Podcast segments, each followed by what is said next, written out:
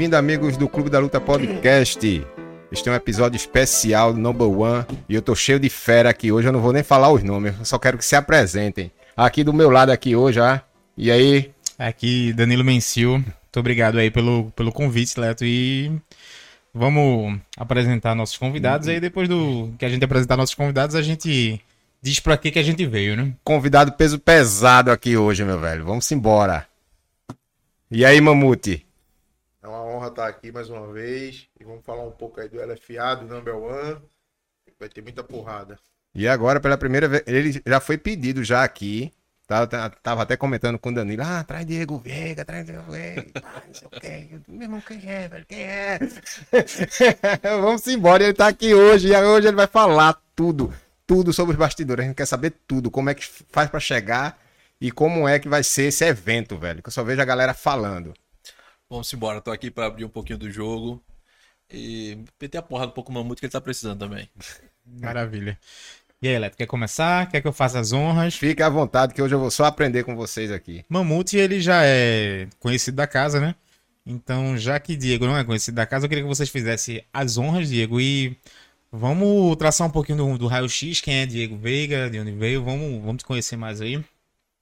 Vamos lá, sou Diego Veiga, sou oriundo do Karatê, Uh, treino karatê desde os 9 anos até os 25 anos. Fui vice-campeão brasileiro, campeão brasileiro. E hoje sou líder da One Team Fight, head coach da MK Recife e da One Team Fight. E cuido dos meus atletas, né? Graças a Deus a gente tá tendo grandes resultados. Maravilha.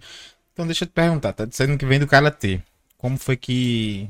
Como é que um atleta do karatê se torna produtor de eventos de MMA. Conta essa história direito aí. O que é que aconteceu, né? É, fui militar e durante minha trajetória no militar, no militarismo, eu conheci um pessoal que era envolvido com boxe, com envolvido várias artes marciais. E um desses um desses pessoas que era muito amigo meu decidiu lutar MMA.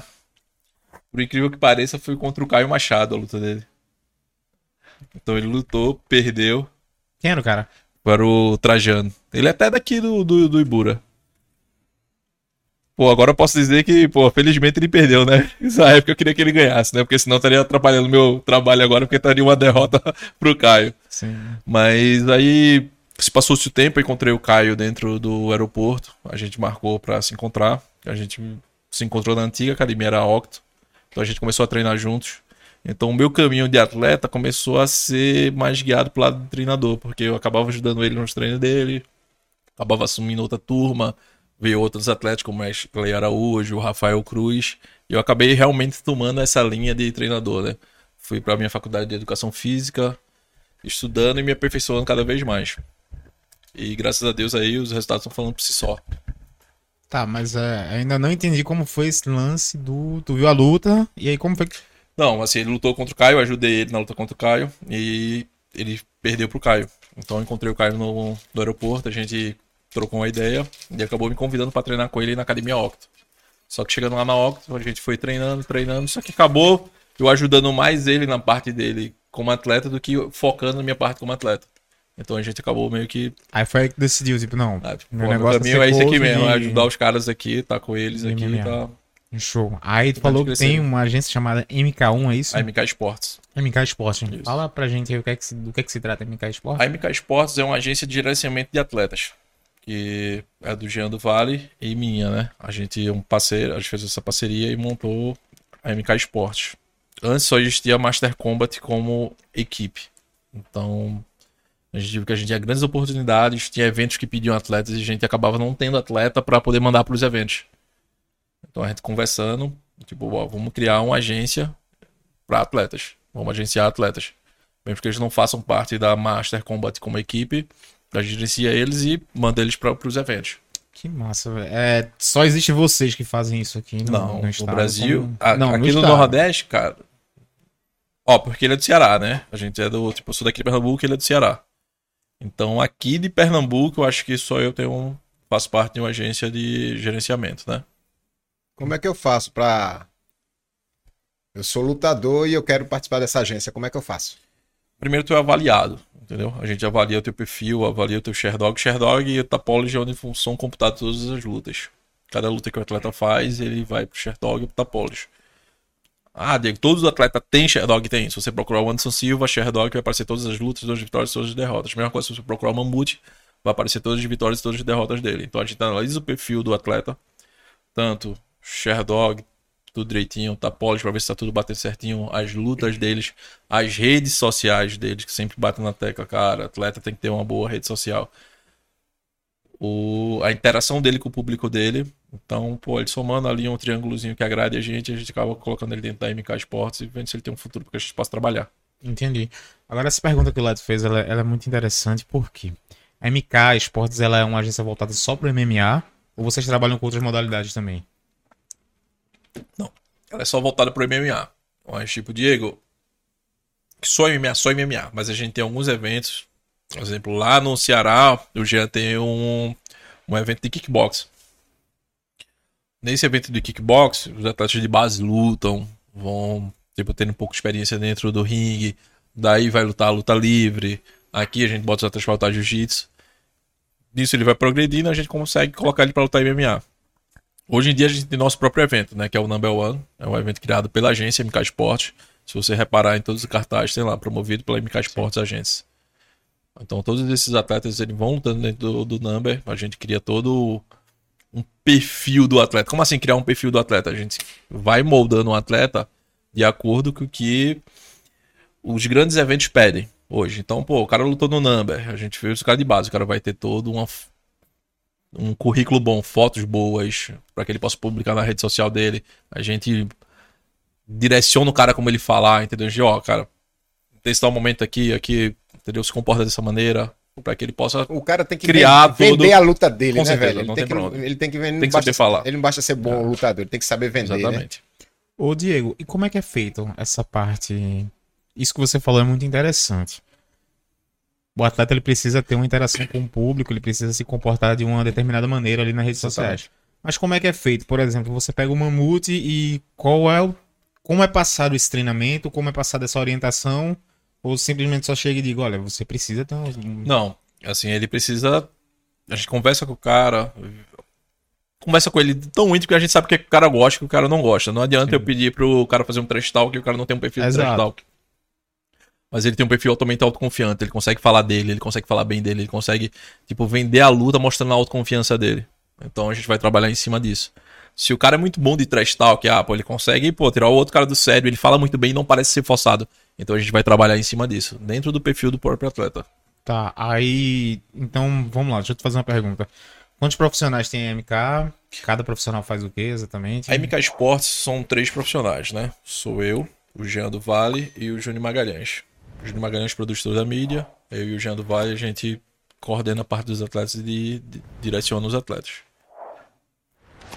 Vem a MK, abaixo vem todas as equipes que fazem parte da MK. Então a interação vem da diretoria com todos os professores que coordenam os atletas. Tá, e é, eu fico muito interessado nessa parte de mídia, não só por ser da área, mas o, o Rafael Feijão, quando ele veio aqui, ele teve uma conversa com o pessoal lá da. Não lembro, não, eu acho que é o Fluir Podcast, que é o pessoal lá da MXA e o, Do Max. e o Barata. E ele falou uma coisa que muito interessante. A luta é 20%. 80% é o cara saber se vender. Com certeza. E eu não vejo, não sei se- como é que é na, na MK, mas eu não vejo esse treinamento passado para os atletas assim, porra, como se vender. Cada um que vai achando uma, a forma que melhor se adapta e às vezes não, também não é a melhor maneira. Cara, assim, não, não. Quando o atleta chega pronto, um pouco mais pronto, assim, um pouco é um atleta que ele, você vê que ele é mais desenrolado, é muito melhor. Sim. Do que chega um atleta que é mais acanhado. Pô, o cara é muito talentoso, mas ele é mais acanhado, é mais ali. E quando ele não é atleta dire- diretamente nosso, como assim, um atleta, um atleta diretamente nosso? A gente dá um T-Fight da, MK da Master Combat Recife, é um atleta diretamente nosso. Então tô com os atletas ali todo dia. Então eu consigo dar um feedback com o cara, consigo conversar com o cara, consigo ver um psicólogo pro cara, entendeu? Consigo ter essa interação. Quando é de outra academia, a gente não, não vai passar uma hierarquia e falar diretamente com o atleta, porque tem o professor do cara, tem tudo aquilo ali. Então a gente precisa ter esse diálogo, marcar, encontrar. Fica um pouco mais travado.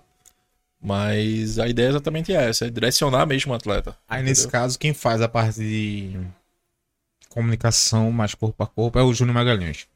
O Júnior ele produz mais mídia, né? O Júnior ele faz esse trabalho de mídia. né? Então a gente pega o atleta, vamos dizer, o Júnior não tem como vir pra cá pra fotografar o mamute. Sim. Mas o Mamute tem alguém que consegue fazer os vídeos pra ele, os takes pra ele. Então ele faz esse take, produz esse take e a gente manda pra ele. E lá ele faz a mágica dele. Entendi, perfeito. É exatamente assim que se trabalha hoje em dia. O que acontece? Muito. Falou do 20% e tal, do 20% é só. Isso que o Rafael Feijão falou. né? atleta, um pouquinho mais. Assim eu acho, né? Só que A os luta. eventos. Eu Acho que a luta ela tem um, pouquinho peso mais, um tem pouquinho maior. peso um pouquinho maior, acredito entendeu? É, aí, o que, que se vem disso aí? Vamos lá, vamos perder o- a linha de raciocínio. Sim. Os eventos hoje em dia ele tem mudado o propósito dele. Os eventos hoje em dia não é mais um evento de luta em si, é um evento de entretenimento, entendeu? É um espetáculo. Um espetáculo. Então os atletas ele tem que se adaptar a isso. Aí é onde chega nessa nessa logística aí. A verdade Entendi. é essa. Entendi. É um show, é um show. É um show. E eu acho que é isso. Não sei se você concorda comigo, Leto, você que vem do, do Taekwondo. E eu acho que é isso que diferencia o MMA das outras modalidades. Porque eu, eu não sei se vocês já viram aqueles eventos da Rússia, onde é um cara trocando tapa, batendo na, na cara do outro. Então, tipo, porra. E às vezes um negócio daquele ele consegue ter uma, uma visibilidade maior, por exemplo, do que um campeonato de Taekwondo. Então, tipo, é que aquilo é tratado como um show e o campeonato de Taekwondo talvez não. E aqui vem um- uma outra questão, né? O quanto o MMA se afastou da parte marcial e o quanto se afastou da parte do Show. se juntou show, ao show, né? Então, esse caminho dos dois aí tá um pouco trêmulo hoje em dia, né? Você tentar juntar a parte, a cultura marcial ao evento de MMA hoje em dia, entendeu? Cada tempo que se passa, isso vai um pouco se perdendo. Certo? Então, o que eu percebi, é, entrando agora no LFA que aconteceu. Sim. Tinha gente que foi pro LFA pra ver luta. Tinha gente que foi pra ver gente, que era uma, não deixava de ser uma, um- uma festa, um acontecimento. Claro. E teve gente que foi e tava dançando lá com, com as músicas do DJ, tava nem aí pra Tava. luta, velho. Então, agradou todo mundo ali. Você tá entendendo? Então, realmente, era um pacote pra todo mundo ali. Pra todo mundo. E, e eu acredito que os eventos eles têm se destacado por conta disso. Sim. Não é só quem quer lutar, quem gosta de, de luta que vai, velho. De repente vai o casal de namorado, vai umas meninas que, poxa, eu gosto, da- eu gosto do DJ que tocou em tal canto, ele vai tocar lá. Entre uma, uma, uma luta e outra, E tem, tem um tudo DJ. isso. E até o próprio empresário, hoje em dia, ele vai pro evento ali fazer network. Quantas empresas patrocinaram, quantas empresas grandes não estavam dentro do LFA? Com certeza ali teve network, com certeza ali teve a Com possibilidade certeza. de outras gigante. empresas, entendeu? Então, pô, é muito bom hoje em dia tu patrocinar um evento. Tu é uma empresa, tu tá patrocinando um evento. Chega uma outra empresa de viagem. Tu diz, cara, vamos marcar uma reunião hoje, bora. Vamos ali no evento que eu tô patrocinando. Tu bota o Sim. cara no- Bota o cara ali na frente Pô, e tu tal. bota o cara é. na frente, tá lá tua marca estampada. Muito Muito negócio. tu consegue conversar sobre trabalho lá. Além de entretenimento, entendeu? virou business. Eu também. acredito que muita, muitos completamente. negócios foram fechados ali, com, Com certeza. certeza, com certeza. com certeza. Com certeza. Então você, você tinha, por exemplo, ali o, o Rodrigo. Rodrigo da Fonte, não é isso? Sobre É, o Rodrigo da Fonte. Então o cara é. Hospital Med, né? Porra, o cara, tá- mas o cara tava É. ali envolvido. Então... Tava no meio ali. Foi embaixador, né, do, do LFA aqui. Exato. Ah, Teve um pessoal ali. Ô, Mamute, você tá. É, tá, tudo, tá meio tá triste, tudo né? certinho, mas tá tá, louco, ele tá Tô meio calado. mas tô tranquilo. Não, eu imagino. É, vamos Mas falar anime, então. anime, cara. Só pra. Já que a gente tá nesse gancho aí de. De mídia, você como. Tu como atleta, como é que tu vê tudo isso aqui que a gente falou? A questão do show, a questão do entretenimento, a questão de. Porque dentro desse entretenimento você é a ferramenta principal. É, o Diego, ele monta o palco, mas você é, é a estrela. Então, como é que tu vê essa necessidade de estar se vendendo, de, de ter que subir ali e realmente fazer um show a par da luta? Eu vejo que é, que é muito importante, né? É, o MMA está evoluindo como o mundo está evoluindo em relação a tudo, né? Então, antigamente a gente via mais aqueles lutadores mais, mais bravos, mais raiz, Casca grossa. é, né? mais, casca, mais casca grossa. E hoje em dia a gente vê mais outros tipos de atletas, né? Que tem uma modalidade, que sabe vender bem a luta, sabe falar bem, entendeu? Sabe dar um grande show ali dentro do, do octógono e fora do octógono também, que atrai outros tipos de público, né? Feito digitais influencers, rappers. Hoje em dia é muito. É muito comum a gente ver nos grandes eventos hoje, grandes rap, que antigamente não tinha isso, né? No- nos eventos, digitais influência, agora tem aquele Fight Music aqui no, no Brasil, que 50% É ali dos atletas é, é um show ali, é a maioria dos digitais influência que é estourado no Brasil todo, no mundo. Então é muito importante e dou credibilidade a isso. E como é que tu faz a gestão da tua carreira em relação à, à tua imagem? Não só. Quando eu falo da sua carreira, não só a sua parte de, de luta. Então, ah, você precisa melhorar na, na parte de trocação, na parte do chão, você vai treinar aquilo. Isso. Mas como é que tu faz a gestão da tua carreira em relação a isso? Como é que. Como é que é essa projeção? Então, eu procuro estar sempre me divulgando, né? Postando vídeos de treino, postando fotos, né? Tendo uma boa relação com o meu público também, sempre respondendo um, um seguidor e outro que comenta, que tira um pouco do seu tempo ali para estar dando credibilidade ao trabalho, né? E a gente vai desenrolando. Sim. Então é um cara que tem um perfil muito, muito cômico, né? É. Poderia. Não sei por que surgiu essa risada de Diego. Não sei, tem alguma coisa aí que tu queira falar. resenha. Diego gosta da resenha, né? Não, os caras são, são muito cômicos. Eu fui lá na academia do Caio acompanhar o treino e. Pô, os caras nem parecem estar treinando. Os caras parecem que estão fazendo show de Tava stand-up. Né? porrada o tempo todo, depois saiu um apertando com a cara do outro, É, rindo da cara do outro, dando apelido, né? Era até um apelido no tal de calabreso aí. Calabresa é. Calabresa. Ele, ele grava Tô- os podcasts individual, né? Então manda, manda uns áudios. uns Tocou áudios numa muito engraçado que até me perguntaram essa semana. Eu tava vendo os treinos lá à tarde lá na academia e perguntaram: Cara, o treino é tão descontraído, né? Assim, não... Aí eu falei daquela pegada marcial, né? Porque aquele negócio mais do sentado, do joelhinho atrás, eu disse, irmão, trabalho aqui com pai de família. Vê o cara, o cara tem dois pirraios aí, vem treinar, correndo atrás do dinheiro dele. O outro também. Tu acha que o cara vai tentar querendo tomar grito aqui de graça? Esse aqui é o trabalho do cara, pô. O cara tem que estar aqui, vai treinar, vai ser respeitado, ele vai respeitar o que tá aqui, a gente vai brincar. Quanto mais aliviado for, melhor. Claro, na hora que tem que ter aperto, tem que ter aperto. Mas quanto o clima for mais Contraído. Descontraído, família, né? descontraído, porque ele possa absorver toda a informação que tiver ali, vai ser. Agora, aquela descontração tem que ter o limite ali pra não acabar atrapalhando também, né? Sim, sim. Tem que ter isso aí. Como é que tu, tu vê isso, Leto? Tu que vem de uma, uma arte mais. Pronto. É eu- uma coisa mais tradicional, né? Eu vou dizer por mim, eu deixo o atleta à vontade até certo ponto, ele tem que se sentir em casa, Exatamente. tá? Às vezes ele já vem com os problemas e tal, assim, meu velho, vamos ali, vamos, faz uma brincadeira, outra, desestressa ali no saco e tal, até ele chegar no ponto de estar pronto para treinar. Então ele tem, um, ele tem um, um período de adaptação ali que é justamente esse off dele, não precisa chegar e tal, já- não. Tem aquele período ali que é para ele se encontrar ali no tatame, tá? Então ele vai, ele vai baixar o nível dele de, de adrenalina e tal, ele vai, vai ficar bem zen, tá? Ele vai esquecer os problemas da rua, vai esquecer tudo, vai se concentrar ali. Então ele vai começar do zero ali dentro. Então para começar assim, realmente ele tem que chegar, relaxar, brincar um pouco e tal, descontrair, daqui a pouco ele vai começando gradativamente. Aos poucos. É mais ou menos, eu, eu creio que é isso o, o trabalho, né? Tem essa adaptação É, local, né? É. Ao clima. Mas é. Aí termina, meu velho. Termina realmente só os guerreiros, né? sim. Tem, tem aqueles camaradas realmente que. Você não, o nível dele vai chegar aqui, amanhã ele vai trabalhar e tal, tchareou, kill, né? Pode ir pra casa, dispensou e tal, mas não, o Mamuto vai ficar até o fim. O Mamuto, ele já aguentou aqui, agora é a hora de levar grito, agora vai levar grito, tal, já brincou, agora a lapada é séria. Mas isso é a tua metodologia, porque assim, eu posso estar falando uma bobagem aqui, mas eu tenho a impressão de que essas artes mais tradicionais, ela tem. não tem essa pegada tão destra... Descontraída. é, né? essa é a maneira que eu trabalho. Essa é a maneira que eu trabalho. É, não, né? É, alguns amigos meus não. Chegou. O camarada não pode rir, não pode falar, não pode nem respirar.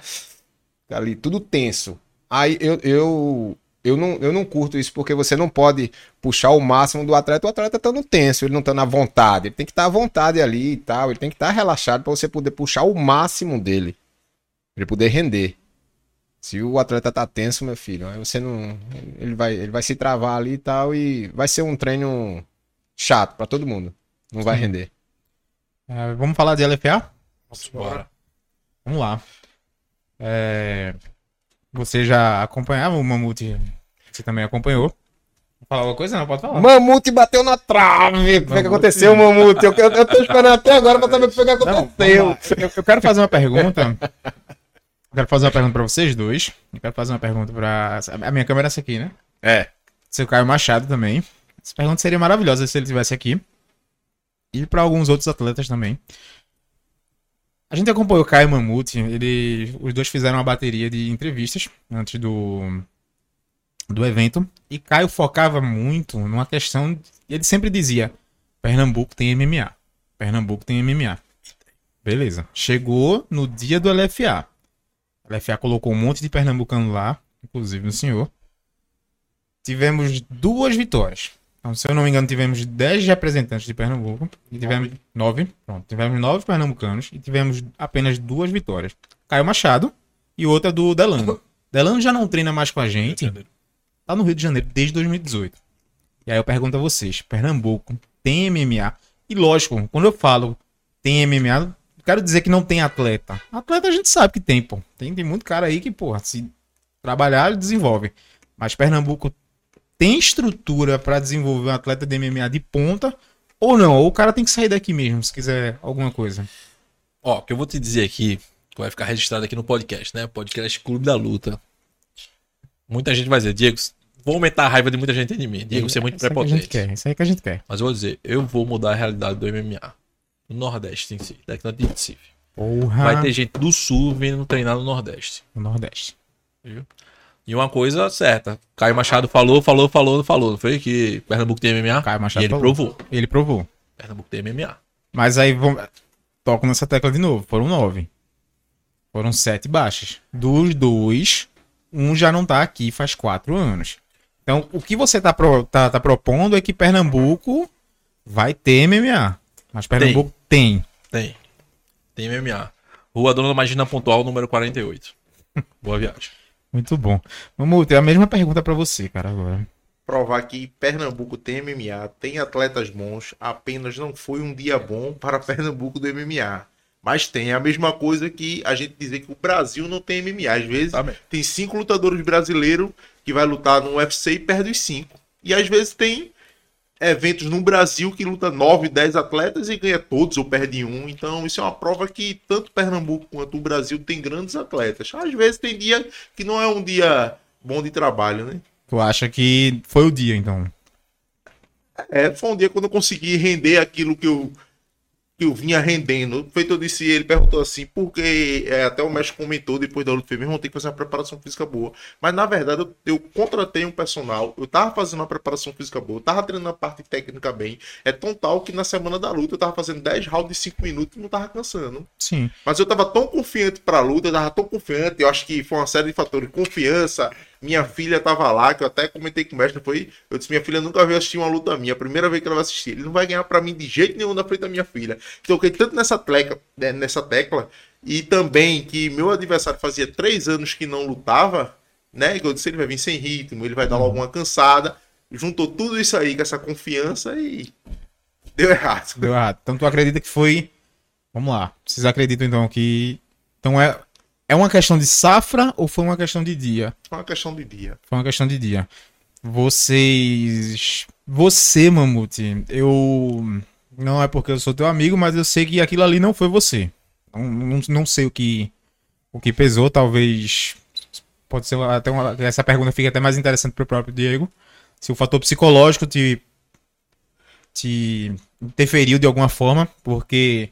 Não sei como é que é pra você, mas, porra, um pernambucano perde. Aí depois o outro perde. E aí começa a perder e tal. Não, não sei o quanto isso pesa no mental. Mas você, eu tenho consciência que aquilo ali não é você. E os outros? A Ingrid Silva, aquilo ali também não é ela. Rapaz. É a Mayara, o Arli.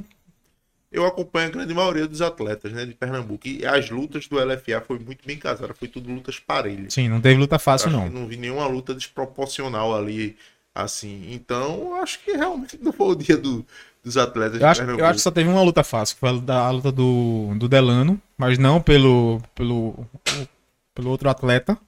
É porque Delano realmente ele É, ele tá, é ele tá voando, ele tá no, tá num nível muito bom.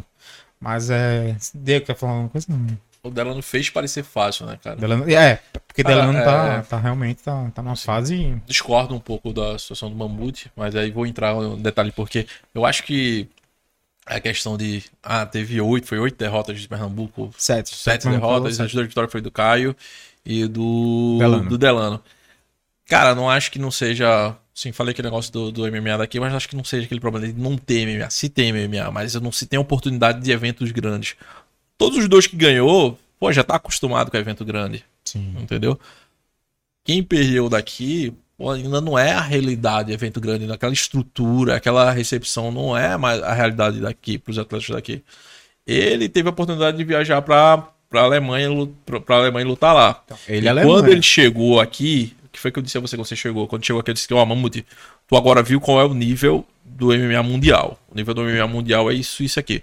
Se tu quer viver nesse nível, meu irmão, bota alguém lá no teu, na tua loja de óculos lá e passa o dia pra treinar, irmão. Sim. Treina de dia, treina de noite. Treina de dia, treina de noite. Enquanto tu não fizer isso, tô deixando aqui aberto pra todo mundo. Sua realidade não vai mudar. Falei isso pra você, eu não falei isso pra você. Entendeu? Então o Caio, ele já tinha abdicado de muita coisa pra viver do, do MMA, passar pra experiência. O Caio já tinha, Sim. cara, lutado com muito atleta duro. Entendeu? Nunca escolheu luta, já passou pelos maiores eventos. Já tinha lutado LFA nos Estados Unidos. Tá. O Delano também já tinha lutado LFA fora. Sim, mas Então- aí vamos lá. Já é, pegando nesse teu gancho, ah, nível de MMA. A gente tem, teve Fábio no Bellator. A gente teve vou- Maia- a, é. a própria Maiara É. passou um tempo na Europa também. Cara, passou um tempo na, é, na Suíça, Na Suíça, na Assim, eles mesmo falaram assim que, tipo, lá eles não tinham muito treino, então... Porque alguns países no, na Europa, assim, não tem muito suporte de treino, né? Portugal mesmo, pra MMA, cara, muito ruim, muito ruim, muito ruim. A Suíça, assim, não, não posso falar por eles, assim, porque eu não recordo muito bem, mas eles tiveram alguns problemas de treino lá também. Não tiveram muita oportunidade de treinar. Voltaram pra cá, mas não posso justificar por eles, entendeu? Não Sim. sei como é que foi o camp deles, não sei como foi o camp do Fábio. Entendeu? Pelo que eu acompanhava, ele, tipo, ele tava treinando em Natal, mas do camp, tipo, ele tava uma parte aqui em Recife. Não sei como é que ele fez. É, ele ficava indo o pra, pra dele, Pitbull, né? Entendeu? É. Não acompanhei, não tem como falar do camp dele, assim, não acompanhei. Um- Uma pergunta pra Mamute. Mamute, na tua luta, quem fez a estratégia? Foi tu mesmo? Foi teu, teu técnico? Como foi aquela estratégia ali? que- normalmente, normalmente a gente estuda, né, o atleta, né? O meu professor, meu mestre Diego, que é o coach mesmo, ele explica o que a gente tem que fazer junto com, com o meu outro professor, que é Venta, que tá comigo desde 2016, e a gente analisa, ó, isso aqui é melhor, ele erra Quem, isso. quem entrou contigo lá? Foi o mestre Diego e Venta, o professor Venta. Entendeu? Então, eu assisti a luta dele várias vezes de madrugada. Então, eu tava com uma confiança tão grande, e é tão tal que também que eu, que eu sempre falo isso. O atleta ele tem que sentir aquele friozinho na barriga, né? Aquele friozinho na barriga de, de adrenalina, de, de medo, de nervosismo, e eu não senti, velho. Duas vezes, só aconteceu isso duas vezes em lutas minhas, de não sentir esse, esse friozinho na barriga. Foi essa luta e uma luta que eu lutei com o Fábio Aguiar. Não senti. Pronto, foi as duas lutas que eu perdi. Eu, eu até comentei com minha namorada lá, que eu olhei assim, meu irmão. Ele tá gastando todo o gás dele, ele não vai guardar gás, não, é. Eu fiquei assustado assim, entendendo? Porque eu digo, ou ele tá com muito gás, ou ele quer derrubar no primeiro round. Porque foi tipo, pá, pá, pá, o primeiro round todo. Quem, quem assistir novamente pode observar que foi. Aí, como a, a luta foi se cozinhando, aí eu senti que já fosse perdendo um pouco o Ele, punch. ele não é um atleta espetacular, porém ele tem um jogo difícil. Por quê? Porque ele é grande, né? Para você chegar nele você tem que encurtar, né? Trabalhar mais pêndulo de cabeça, tal, encurtar. E ele não vem para cima. Quando você luta com um cara grande, mas que se expõe, você ele erra, né? Você pega ele de contragolpe, tal, e vice-versa. E ele não, ele fica ali, tapeando, tapeando, tapeando, tapeando, ele não solta golpe, fica ali tapeando, no máximo um chute e outro, Isso foi. tal. E foi- eu sempre mais buscando, sempre mais buscando. E muitas vezes que eu ia, ele saía. Quando eu jogava a mão, eu errei um pouco na, na questão de distância. Quando eu jogava a mão, ele saía, os braços passavam no- direto no vento. E golpe desperdiçado cansa, Cansa puxa muito, muito. né? Cansa mais do que quando você acerta no, no adversário, entendeu? Então, Mas um dos erros também. foi juntando um pouco ali, foi mexendo no teu psicológico. o mestre tava pedindo, ó, faz isso, faz aquilo. Venta também, faz isso, faz aquilo. Mas tinha coisa que eu não tava conseguindo fazer. O cara frustra, né? Você, meu irmão, já de dois aqui, não foi- pegou, já tô. Foi, mas não foi nem questão de, de, de frustrar mesmo assim. Não, não frustrei. A todo momento eu ia pra cima, a todo momento eu acreditava. Eu ia. Mesmo quando faltava, teve um momento que eu acho que faltava uns 15 segundos, o mestre gritou, bora, pô, tua filha tá aí, vai, falta 20 segundos. Meu, eu fui, o braço passou direto. Ele tava indo, no momento não eu desisti, não. Eu já vi luta aí de o cara com um segundo nocautear. Alistair Overeem versus Jairzinho, né? Rosenstruck. Nocauteou com um segundo. Aya Rodrigues versus é... zumbi coreano. Um segundo, o cara caiu apagado lá, que só acordou no hospital depois de mais de três horas. Cara, tu falou um negócio aqui. Tinha, é... Você, eu, com certeza, quando era conhecer, não sei se vocês conhecem o Mário Sucata. Conheço. Já ouviu Sim, falar do Mário Sucata? já. É. Cara, ele. Fizeram, ele foi fazer um camp com Shake Congo. Aí Shake Congo ia lutar com.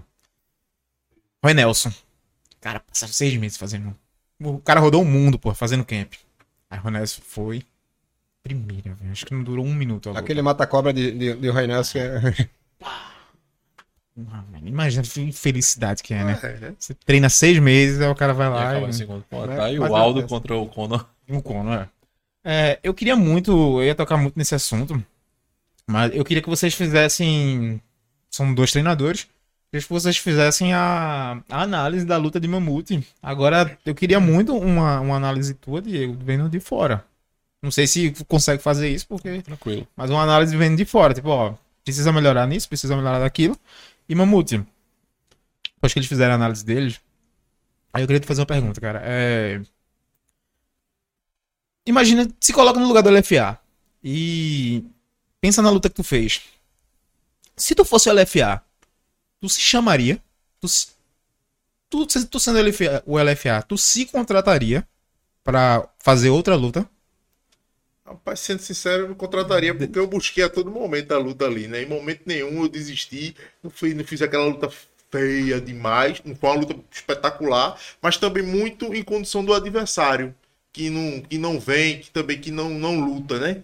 Ele só começou a jogar a mão um pouquinho ali, como eu dei uma cansada boa, comecei a me fechar pra ver se ele vinha pra, pra ele jogar um jogo pra ele cansar. Foi naquele momento que eu comecei a me fechar ali, foi quando ele começou a jogar um jabzinho, um chute aqui, um chute ali, e foi isso. Mas aí eu, eu queria analisar Ah. vocês dois. É. Não esquece Bom. que o cara tá aqui, pô. Esquece. Bom, o que eu notei, tá? É que em momento nenhum o Mamute conseguiu encontrar a distância dele. Ele não conseguiu achar a distância. Eu não sei se o trabalho de campo dele, ele não, ele não pegou um camarada que fosse semelhante ao adversário dele em questão de altura, em questão de, de, de, de jogo, tá? Em questão de jogo. Porque é importante você pegar um cara que lute parecido, né? Pra você saber o que é que tá vindo por ali. Então, o primeiro round todinho eu notei que realmente o Mamute buscando, mas em momento nenhum eu eu vi ele conseguir se achar na distância. O camarada controlava a distância muito bem, se saindo, ia para um lado, ia para o outro e tal.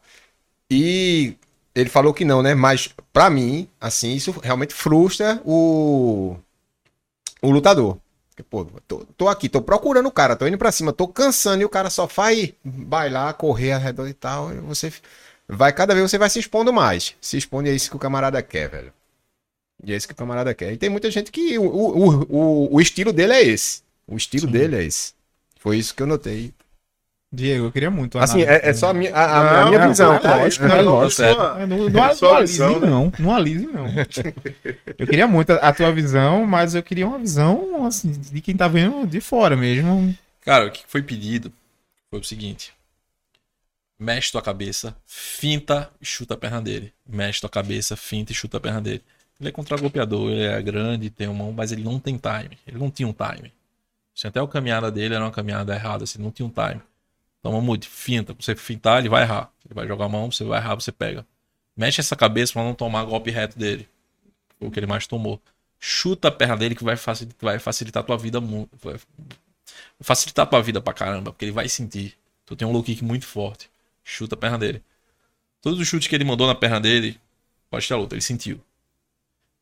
Vai trocar de base, tu chuta por dentro, ele vai sentir de novo. Pinta, continua fintando e pega.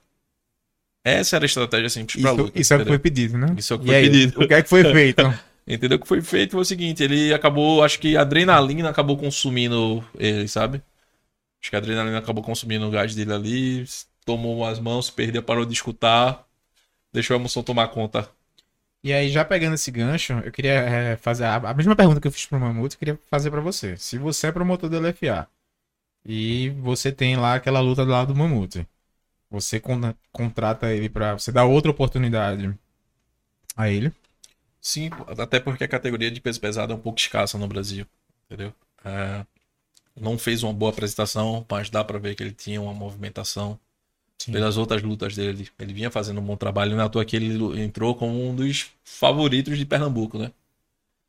E o LFA com certeza volta pra Pernambuco. Eu ia te fazer essa pergunta também. Mamute, é, eu espero que tu não. não- Eu te dou outra oportunidade aqui. Certeza eu, volta eu pra tô, Pernambuco. Ele, eu tô meio que ele fazendo umas vitórias agora. aqui. novo, né? Tô maltratando ele É, aqui. ele fazendo as vitórias agora, ele volta. Ô, ô, Diego, tá. E aí, porra, questão boa que você- você tocou agora. Mas novamente, nove atletas, duas vitórias. Você sendo promotor do number one, você traria o. desculpa, do LFA. Você se coloca agora como promotor do LFA. Traria novamente o, evento para Pernambuco. Quais atletas dessa edição que passou você colocaria para lutar novamente? Cara, se eu fosse o promotor do LFA, estando aqui novamente, é, muita água vai rolar do LFA estar aqui. Então, os atletas que lutaram aqui, eles já vão lutar novamente, vão ter outras lutas, vão ser outro perfil de atletas e pode sim ter Não, tudo bem, tudo bem. Mas vamos, vamos tirar pela última edição. Cara, alguns sim, alguns não. Quem, Entendeu? por exemplo? Não vou dar nome porque eu já tô cheio de. Não, pô, tá cheio de BO, cheio de né? BO já. A gente trabalha com nomes, pô. Vamos dar nome aos bois. Tá cheio de polêmica. Ele sabe. Lógico, eu vim aqui pra isso, Mamute. Ele sabe. Então tu, tu traria, mas tu não diria assim. Tá, vamos. É, deixa eu fazer uma pergunta. Eu ia dizer assim, por exemplo, ah, quem tu traria, mas automaticamente tu dizendo quem tu traz, tu vai estar dizendo quem não, não leva. Mas, cara, sim, muita água vai rolar daqui pro próximo LFA. é, Até porque eles precisam dos atletas, né? Sim. precisam dos atletas. Aí eu vou te pegar um gancho bem antes que a gente iniciou. No Number, se você perceber, eu abri muita vaga para as equipes daqui de, de Recife, no Number One, agora. O que nas últimas duas edições a gente não teve. Nas duas edições eu trouxe muita atleta de fora. Essa vai ter, mas acabei dando oportunidade para muitos atletas daqui de Pernambuco poder lutar e lutar com outros atletas. Por quê? Porque eu quero que o nível daqui realmente suba. Então, se os caras não lutam em um evento que visivelmente é bonito, que dê um apoio, os caras vão estar travados. Os caras só lutando nos eventos aqui, eles vão estar travados. Entendeu? Então, ele tendo a oportunidade de lutar um evento aqui, lutar com um cara do Ceará, lutar com um cara de São Paulo, lutar com outro cara da Paraíba, lutar com outro cara do Rio Grande do Norte, isso vai fazer com que suba o nível do MMA daqui de, de Recife. Eu quero realmente subir o nível de MMA de Recife, para que quando vem outro evento grande, como o LFA, possa se fazer a diferença. E até para dentro do nosso cenário é muito bom, pô. Sim. Perfeito. Falou que o LFA volta em Pernambuco. Volta em Pernambuco quase- novamente. pô, não posso garantir pelos caras, É. né? Porque o evento é deles, entendeu? Mas acredito pelo que foi, pelo show evento que foi um foi. sucesso, foi bonito. velho. Lotou, cara. Lotou, Sucesso. lotou. Todo mundo gritando junto ali. A luta do Caio mesmo. Conta pra gente como foi tua, tua relação com, com o LFA, onde. Conta pra Cara, gente minha como relação foi, do. LFA, ela começou na primeira montagem do Number, né? Que foi a do Geraldão. Do Quando Geraldão, começou tá. a montar o Number do Geraldão, tipo, já chegou, ó, vai ter um evento de MMA aqui, tá pra ter um evento de MMA aqui de fora dos Estados Unidos. Um evento de MMA dos Estados Unidos, em Recife. É, o LFA. Aí quando os caras falaram assim, ah, os caras estão meio que blefando assim pra saber qual é, se a gente conhece alguma coisa e tal. Aí eu perguntei, pô, quem é que tá trazendo o evento? Aí o cara falou o nome, né? O, do Rafael e o Ed, e o Ed Soares. Ó, eu fiz, então, a parada já tem nome. Véi. É verdade, né? Então eu vou ficar aqui antenado aqui, que quando eu vou pentelhar até eu já consegui ter garantido, porque também eu sei que as lutas saem muito em cima, né? Uhum. Então, pô, se eu tô com o cara que ele sabe que vai ter o LFA aqui, ele tem um calibre pra lutar, tipo o Mamute, o Caio. O Caio eu sabia que, porra, pra ele estar fora tem que ser uma coisa muito. Então, assim, ó, treina, vamos treinar que vai ter o LFA aqui. E Então, o próprio, o próprio Fábio também já tem uma relação com, com o Ed, né? Por causa do, O- do Bellator também, né? É, também. Assim, eu não conheço as relações do, do, do Fábio Aguiar. A única relação que a gente tem em comum é o Matheus Aquino da Pitbull Brothers, entendeu? O, o Fábio acompanhou ele desde as primeiras lutas dele, assim. é. Mas, tipo, relação de trabalho não tem. Entendeu? Sim. E aí, como é que foi? Tu procurou o pessoal, o pessoal que te procurou? Cara, no começo eu procurei eles, né? Entrei em contato com eles. E a gente trocou uma ideia, conversou. E quando eles vieram começaram a fortificar as coisas aqui, eles precisavam de alguém que seja do MMA para algumas coisas também, entendeu? Alguns detalhes. Aí entrou em contato com o, com o Cezanne também, que o Cezanne era muito Sim. amigo do Rafael. Aí o Cezanne, ó, vamos, vamos trabalhar nisso aqui, vamos aqui, porque vai ser bom pra gente. O Cezanne sempre adora essas, adora as ideias assim, né? Aí ele, bora. Aí a gente, pô, ficou junto com eles, colou junto com o pessoal e saiu somando pra dentro do, do- que o evento acontecesse aqui. Ele vai ser o árbitro do, do- da próxima edição do Number? É, o Cezanne de Moutinho, ele é o diretor de arbitragem do Number One, né? Maravilha. né? É, ele que faz tudo Como é que foi a escolha dos nomes? pro LFA. Sim.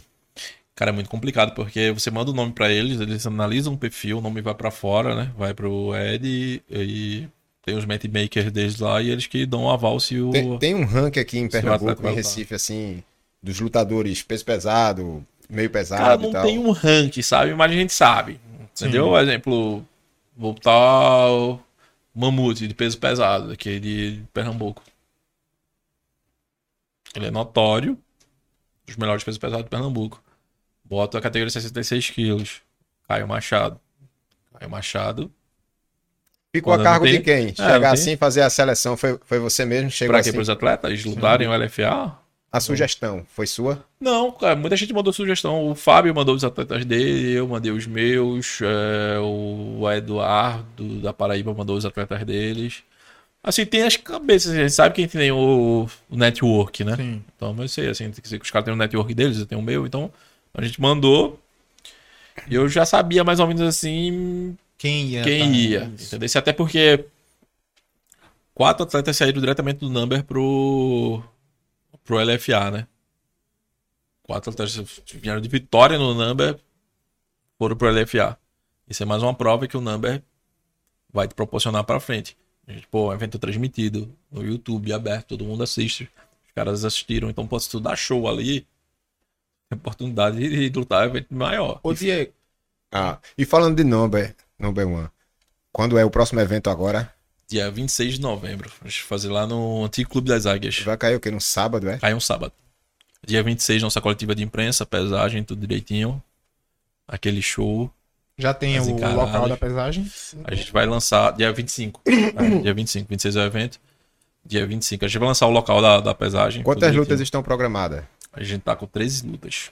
Eu soube que tem uma revanche aí. né? Tem a revanche, né? Então, tem uma revanche. Uma revanche que pediram, né? dos Pediram um bocado aí, ó. E, pô, são Dos cabas pesados. Ele eu aí. gosto de graça, porque é meu atleta, né? O Boi também gosto muito, porque o cara vem de luta.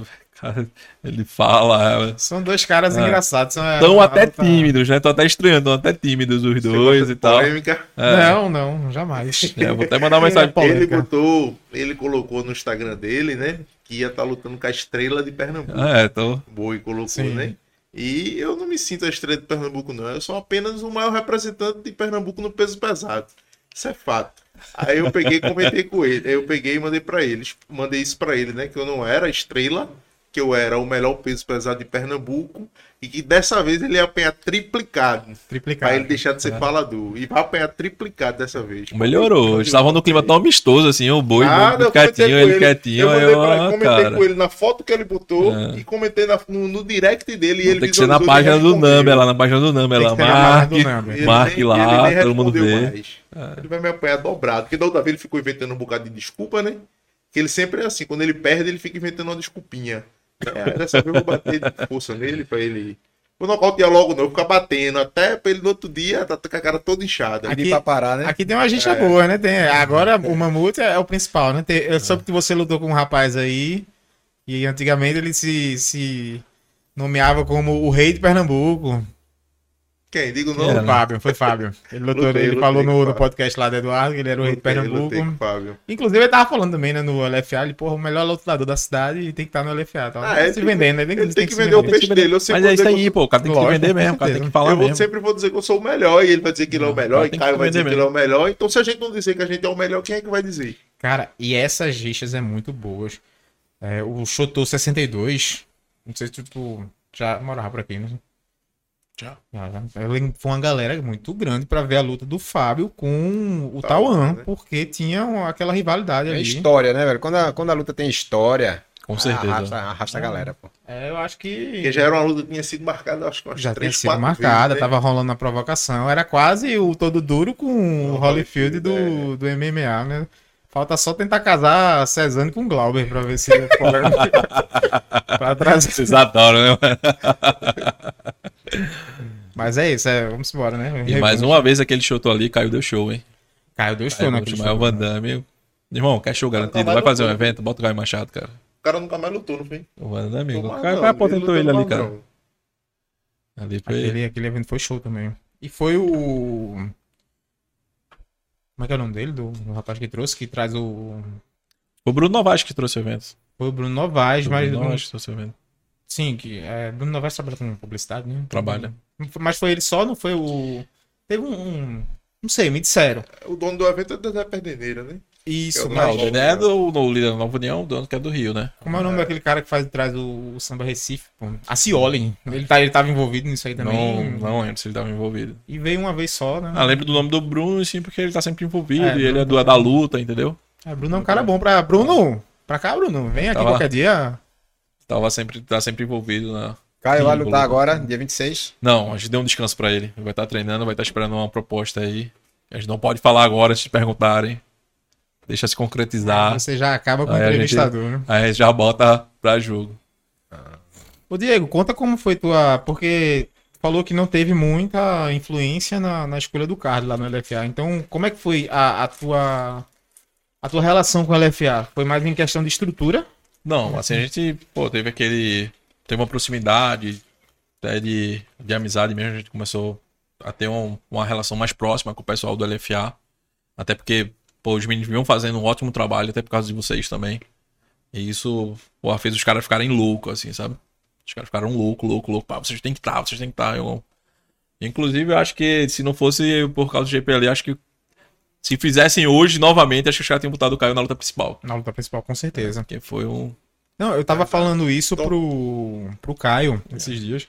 Eu fui rever a, o evento pelo. A Globo Nordeste, eles passaram a luta principal, a do. a- acho que valia um cinturão. E passaram a do Caio. E os highlights foram do Caio. Então, tipo, o Caio, ele foi o, o destaque do evento ali. Foi. Muita gente foi embora depois que da luta de Caio. Exatamente. Ele, Eu foi ele. pensei. Pô, tá esperando a luta de Caio. Quando terminou, a Eu galera pensei foi que o destaque ia pro Delano. Pelo fato do Delano tá voando. Não, cara, porque que o Caio. Delano ele já não mora mais aqui, É, né? tem isso também. Assim, muita gente que. É porque é da luta e conhece Delano. Sim, Entendeu? sim, mas é, Tava- não é, não é um cara popularmente conhecido aqui, Entendi. de fato. Mas o Caio tá, tá voando. Eu acho que esse é o momento dele e ele tem que, Com certeza. tem É que surfar o... nessa onda aí. Falando nisso, cara, é... fechou agora com o Esporte da Sorte, é isso? O Caio. Tu também Piscou, tivesse, pagou. piscou, pagou. É, como, é, que- como é que ele fala? É, o bufete entrou, né? É, eu queria. Como é que é essa relação. é, eu acho que provavelmente foi você que fez a ponte Foi. ali. E aí, como é que é essa relação aí? Porque é um, um assunto até que Leto já tentou trazer aqui. O que é que o cara precisa ter pra ter um patrocínio por, de uma, de uma empresa de como uma essa. empresa como a Esporte da Sorte, exatamente. Isso foi aquilo que a gente tocou no começo. Né? A gente falou sobre agenciamento, como lidar com o atleta, como o atleta tem que lidar, entendeu? O que você entrega pro atleta, o que o atleta te entrega. Ele tem que ter isso em mente. Entendeu? Pô, os caras vão botar o number agora. A gente acompanha, cara. Quem tá postando, quem não tá postando. Quem eu tenho que pedir pra postar, quem não tem que pedir pra postar. Quem tá fazendo um bom trabalho, quem não tá fazendo. Pô, um- o moleque lá da Black Tiger, o Negro Monte, tá fazendo Sim. um trabalho, pô, bom Tá virado, pra caramba, tá tá virado, postando direto. pô. Isso agrada o evento, entendeu? E se isso agrada o evento, agrada os patrocinadores do evento. E a gente tem uma proximidade muito grande com, com o pessoal da Esporte da Sorte, que estão numa amizade, até fora do, do âmbito do trabalho. Sim. Como é que foi essa, essa relação, Diego? Porque assim, os caras até o momento, eu não sei se existe outra banca que patrocine é, algum esporte que não seja o futebol. Então, assim, tu tá sendo pioneiro nisso. É. Como é Esporte da Sorte, a gente está pioneiro nisso aqui em Pernambuco, né? Então, não só esporte da sorte, mas também o Number One Number tá One. sendo pioneiro, assim, em realmente porque. O que é que eu, eu percebo dos outros eventos?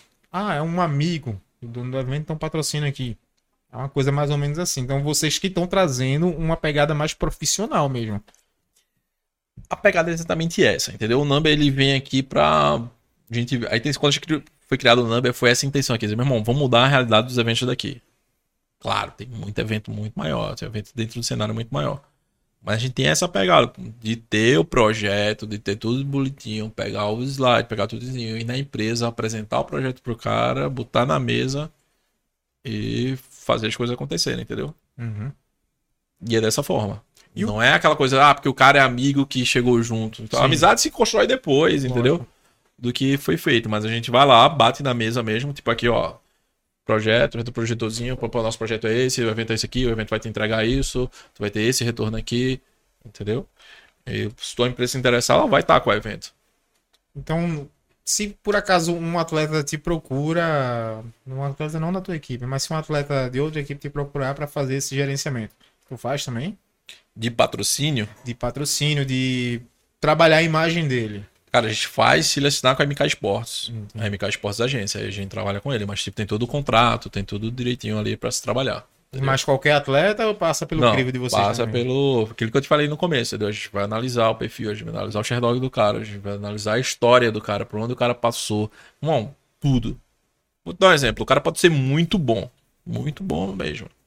Mas eu vou analisar o perfil do cara. O cara passou por seis equipes diferentes, falou mal das seis equipes diferentes, passou por não sei quantas empresas, falou mal de não sei quantas empresas. Quem não presta é as empresas que passaram por esse cara ou esse cara. Muito provavelmente esse cara, né? Então a gente não vai trabalhar com esse cara. Entendi. Entendeu? Cara complicado, né? Existe Exatamente. muito, muito cara Ah, complicado. cara, que muito, muito. Ele quer, ele quer ser a estrela, independente de onde ele esteja. Isso não é. Chega agora, já, já quero ir na, na janela. Bora, sai, mamuta aí da janela, eu vou sentar aí e tal. É mais ou menos assim. Bom, assim, ele querer ser a estrela é até bom. Entendeu? Porque aí fica mais fácil a gente trabalhar o cara, entendeu? O cara quer ser a estrela. O atleta, ele é a estrela. Se ele souber falar, se souber expressar, mas o problema é esse. Ele querer sentar no lugar do outro cara. Querer passar por cima de outro cara, entendeu? Pra estar ali. ele não conquistar o espaço Aí dele, não- né, velho? Isso Bom, não é exclusividade do MMA, não, né? Ah, não, deu outro canto. Pra gente falar de estrela, vou te dizer o nome. Eu vou dizer o nome da academia, ficar. Ah, é o pai. A Nicole Pedrosa, meu. A menina pô, tem a estrela, pô. A menina tem a estrela, ela não precisa pisar em ninguém, ela não precisa mais. Ela chega num canto, só a persona dela fala. Luz própria. Entendeu? Luz própria, só a persona dela A fala. Nicole é que vai fazer a luta principal, não, né? A Diná. A né? Diná. A Diná foi outra menina muito boa também. Tô no campeonato de wrestling A agora. Nicole é, é tua atleta. A Nicole é Ah, entendi. Todas as duas, a Diná e a A Nicole. Diná né? é a Nicole. E é outra coisa que se vem pro number, tá? Minha atleta vai lutar contra. Pronto, tá disputando a Jaine e a Diná pelo cinturão. Tu vai treinar. Se tu perdeu, o problema é teu. Entendeu? Todos os atletas eu digo, meu irmão, se você perdeu, o problema é seu. Você não treinou o suficiente. O cinturão vai ser colocado lá, na cintura da adversária. Ela vai ter todo o trabalho de mídia dela, vai trabalhar em cima e beleza. Se ela quiser assinar com a Mica ou não, daí é outra questão. Se ela tiver outra empresa pra fazer, é outra questão. Mas o campeão vai ser ela. Entendeu? Meu irmão, o evento em si é massa. Tem todo o brilho do evento. Sim. Aí vai só, meu irmão, vou ali, vou lutar, mas eu tô com aquele negócio do tipo. O importante é competir. Meu irmão, o importante não é competir, não, cara. O importante é você vencer. Porque depois de todo aquele brilho ali, do evento que aconteceu, uma mão vai estar levantada. Mas- E se não for a tua, tu deu três passos atrás. E três eu digo que é pouco, né? Tu deu uns cinco passos atrás, entendeu? Então tu tem que correr atrás, tem que mostrar o teu serviço pra poder voltar. Então não vai com essa de, pô, é massa, adrenalina, pô, participei da parada. Ó, beleza, você participou, mas você perdeu. Geralmente é muito difícil. Eu falo pra eles, entendeu? quando eles perdem é muito difícil lembrar de quem perdeu, tá? Mesmo que você entregue uma guerra. Depois o pessoal só vai lembrar do que o cara que teve a mão Ah, levantada. com certeza, cara. entendeu? Isso aí. Ô, Diego, como é que é isso aí do. Vamos lá, né? Vamos. Como é que é feito essa... esse casamento das lutas? Porque nós temos o Diego Veiga como produtor, que coloca os atletas dele. Então, não sei. Tô tirando isso da minha cabeça agora, mas eu acho que muito provavelmente tu já deve ter ouvido alguma coisa como do tipo: Ah, Diego tá casando as lutas, é fácil pros atletas dele. Ah, com certeza. Como é que é? Explica como é que é a relação com isso e como é que é feito o casamento dessas lutas. Casamento das lutas é feito de forma que aconteça. Vamos dizer, um atleta ele tem uma luta, ele vai lutar com taxa de uma luta, três lutas. Pode ocorrer alguma coisa que seja muito diferente que isso? Pode. Entendeu? O matchmaker é eu e o Jean. A gente vai mandar as lutas, a gente vai casando as lutas. Diego, como é que a luta é casada pra um cara da MK Esportes. Do mesmo jeito que é casado pra outro. Entendeu? Do mesmo jeito que chegou, pô, esse cara aqui, vamos dizer, o.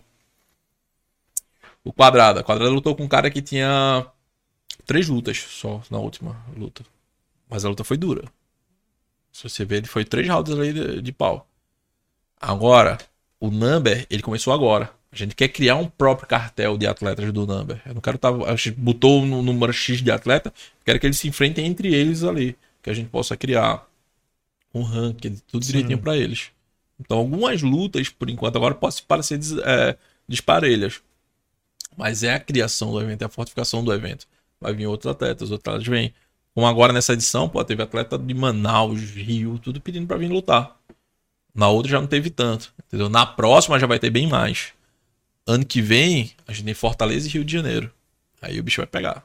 E a tendência é crescer, meu É, velho. cada vez Vai mais. Tem mais atletas. Argentina, por aí. Já teve a Argentina, Começar- Argentina. Inclusive, a gente tem agora um angolano que vai lutar.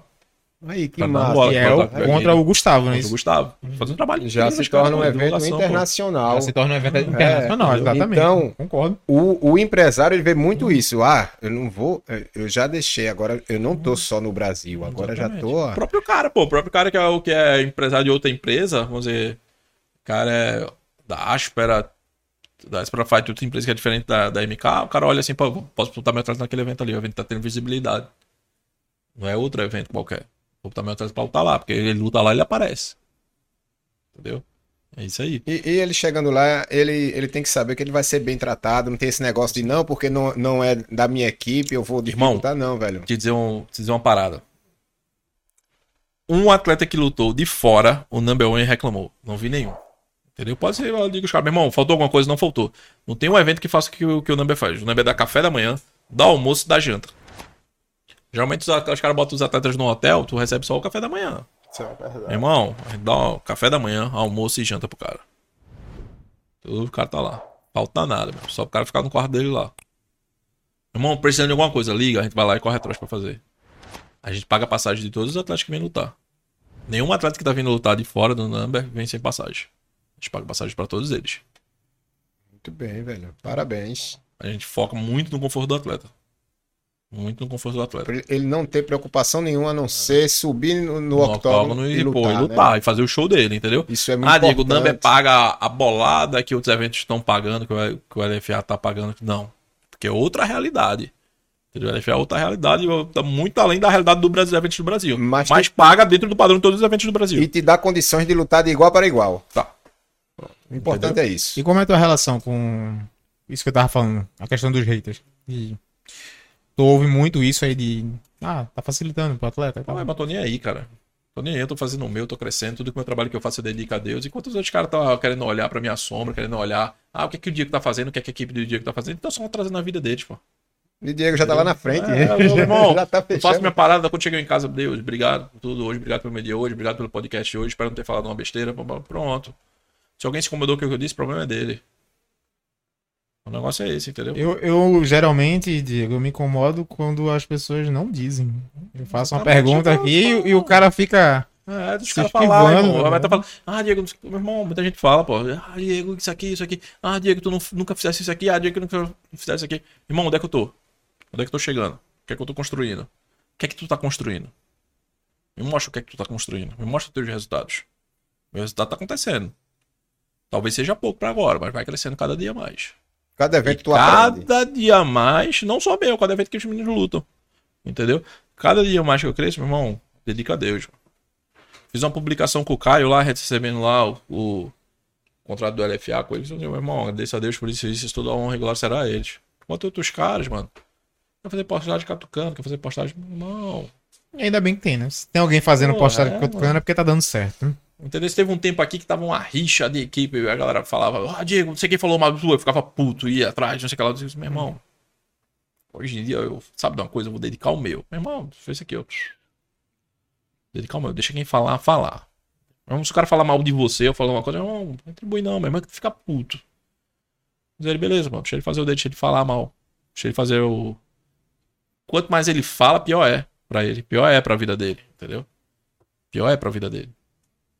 Tem, tem como um cara desse dar certo, não. É, o evento vai ser transmitido no canal oficial no YouTube. No é? YouTube, no canal do Number One. Number One. Totalmente grátis ou só para Totalmente membros? grátis. Totalmente E grátis. começa a que horas? O evento, o portões vão ser abertos às 18 horas, às 19 horas a gente começa a transmissão. Tudo direitinho. E deixar outra coisa aqui em, em aberto. Não é certeza, a gente tá procurando. ah, o number talvez no ano que vem vá, vá pra TV mesmo. Entendeu? Eita, que legal, velho. A gente tá em negociação. Se for uma coisa que seja favorável, a gente vai pro canal Combate ou vá pro, pra Band. Vai ser show, hein? Entendeu? Então a gente cada vez mais tá crescendo. Cada vez mais vai, vai aumentando. Então esses meninos aqui, ó, só diga eles, trabalhem duro, velho. Treine, Treine. treine. porrada todo dia, treine. Tu concorda com isso aí, Mamuto? Tu tá meio calado, Concordo, né? Tá meio... tô só escutando aprendendo, Tá né? só aprendendo, né? diga a ele, ah, Diego, não, porque a competitividade. Tem a competitividade, tem a competitividade, porque a competitividade faz você crescer. Com certeza. Faz. Se você é competitivo ali dentro, competitivo, nada é que você vai mais querer atrapalhar a vida do seu outro coleguinha, não. Seja competitivo consigo mesmo, entendeu? E lá dentro você ajude o cara. Entendeu? Com certeza. O leão só anda com o leão. Não tem pra onde. E aí, Leiton? Eu gostaria de saber o seguinte: é, o evento vai ser realizado no sábado, certo? Beleza. Isso. Tranquilo. E o que é que acontece? É, quem ganhar esse evento? Vai ter disputa de cinturão? Vai ter alguma coisa? A gente Como tem é uma tá disputa de tendo? cinturão que é de 52 quilos, né? Só, essa vai ser a única dis- disputa de cinturão do. E do- dessa edição. os outros- Claro que quem ganhar, se credencia algum outro pronto. Ele ganhando agora, a gente bota ele. Talvez a próxima luta dele seja pelo cinturão. Entendeu? Tem cinturão vago? Tem. A gente tem algumas categorias que ainda estão vagas. Como eu te falei, o evento é novo, então a gente tá formando o cartel do evento pra gente poder é, estabilizar. Não adianta nada chegar um cara que nunca lutou no evento, lutar agora no evento e já lutar pelo cinturão. Tô entendendo. Pode acontecer, se o cara for muito atrativo, cumprir aquele, todo aquele protocolo que eu te falei, ele agrega ao evento de mídia. Agrega- showman, né, velho? showman, Chega cara, o cara vai showman. lutar pelo cinturão, entendeu?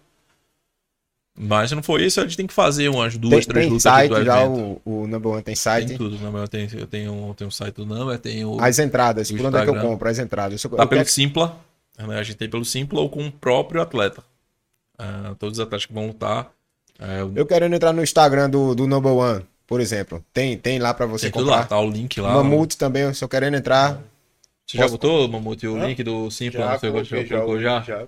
Posso comprar lá por lá Pode. também, né? Pode colocar Mas o link, ele é um link só pra. Não tem link exclusivo para aquele atleta, Não, não. É um link. O atleta pode colocar o link, porém é um Digamos link só. aqui, o Clube da Luta aqui, na- no- nos cortes que a gente fizer, se eu quiser, eu posso colocar o link Pode também colocar tudo embaixo. direitinho, o link do Simpla, tudo direitinho. Tô pra quem autorizado a colocar o link lá. Pronto, Pra beleza. poder fazer tudo direitinho. Eu queria fazer uma pergunta, eu acho que Pode perguntar. depois... Manda bala. É, Diego, o que é que tu... Qual é o aprendizado que o LFA deixa? O que é que você... Que é que você consegue pegar do LFA e dizer, olha, isso aqui dá pra gente reproduzir, isso aqui não deu certo. Pega o DJ. o DJ era bom. É, cara, tem, teve, teve, todo mundo falou sobre, sobre essa parte. Cara, o LFA, assim, a parte envolvida com, com o Rafael Feijão, é um cara muito, mas muito inteligente. Sem conhecer o Edson Ares pessoalmente é muito bom. Conhecer todo mundo que está envolvido ali. Quanto mais profissional você for, maior vai ser o seu, seu ganho como pessoa, até como pessoa e profissional. Entendeu? O LFA é um trabalho dos caras, os caras não param, mano. Não param. Os caras saíram daqui já estão. Já acho que já vai pra dois acima do que rolou aqui já, pô. O que é que tu viu do LFA assim que, Obrigado. porra, isso aqui eu vou fazer no Namba? Área de interação de, de empresas foi uma ideia muito boa deles. Eu tava acompanhando os podcasts do Feijão assim, ele fala muito sobre isso. É, foi uma ideia sensacional. A divisão de público foi, foi bem legal que eles fizeram. O LFA foi muito bom para os eventos daqui que, que tiveram lá, que conseguiram aproveitar, olhar. Entendeu? Porque quando eu vou para um canto, eu observo tudo. Sim. Entendeu? Se eu for para ali, para um evento, eu vou olhar tudo que posso ser bom para mim e o que não pode ser bom para o meu evento. Entendeu? Então, tudo que a gente pôde aproveitar e entender do, do LFA, a gente ah, colocou dentro do Number.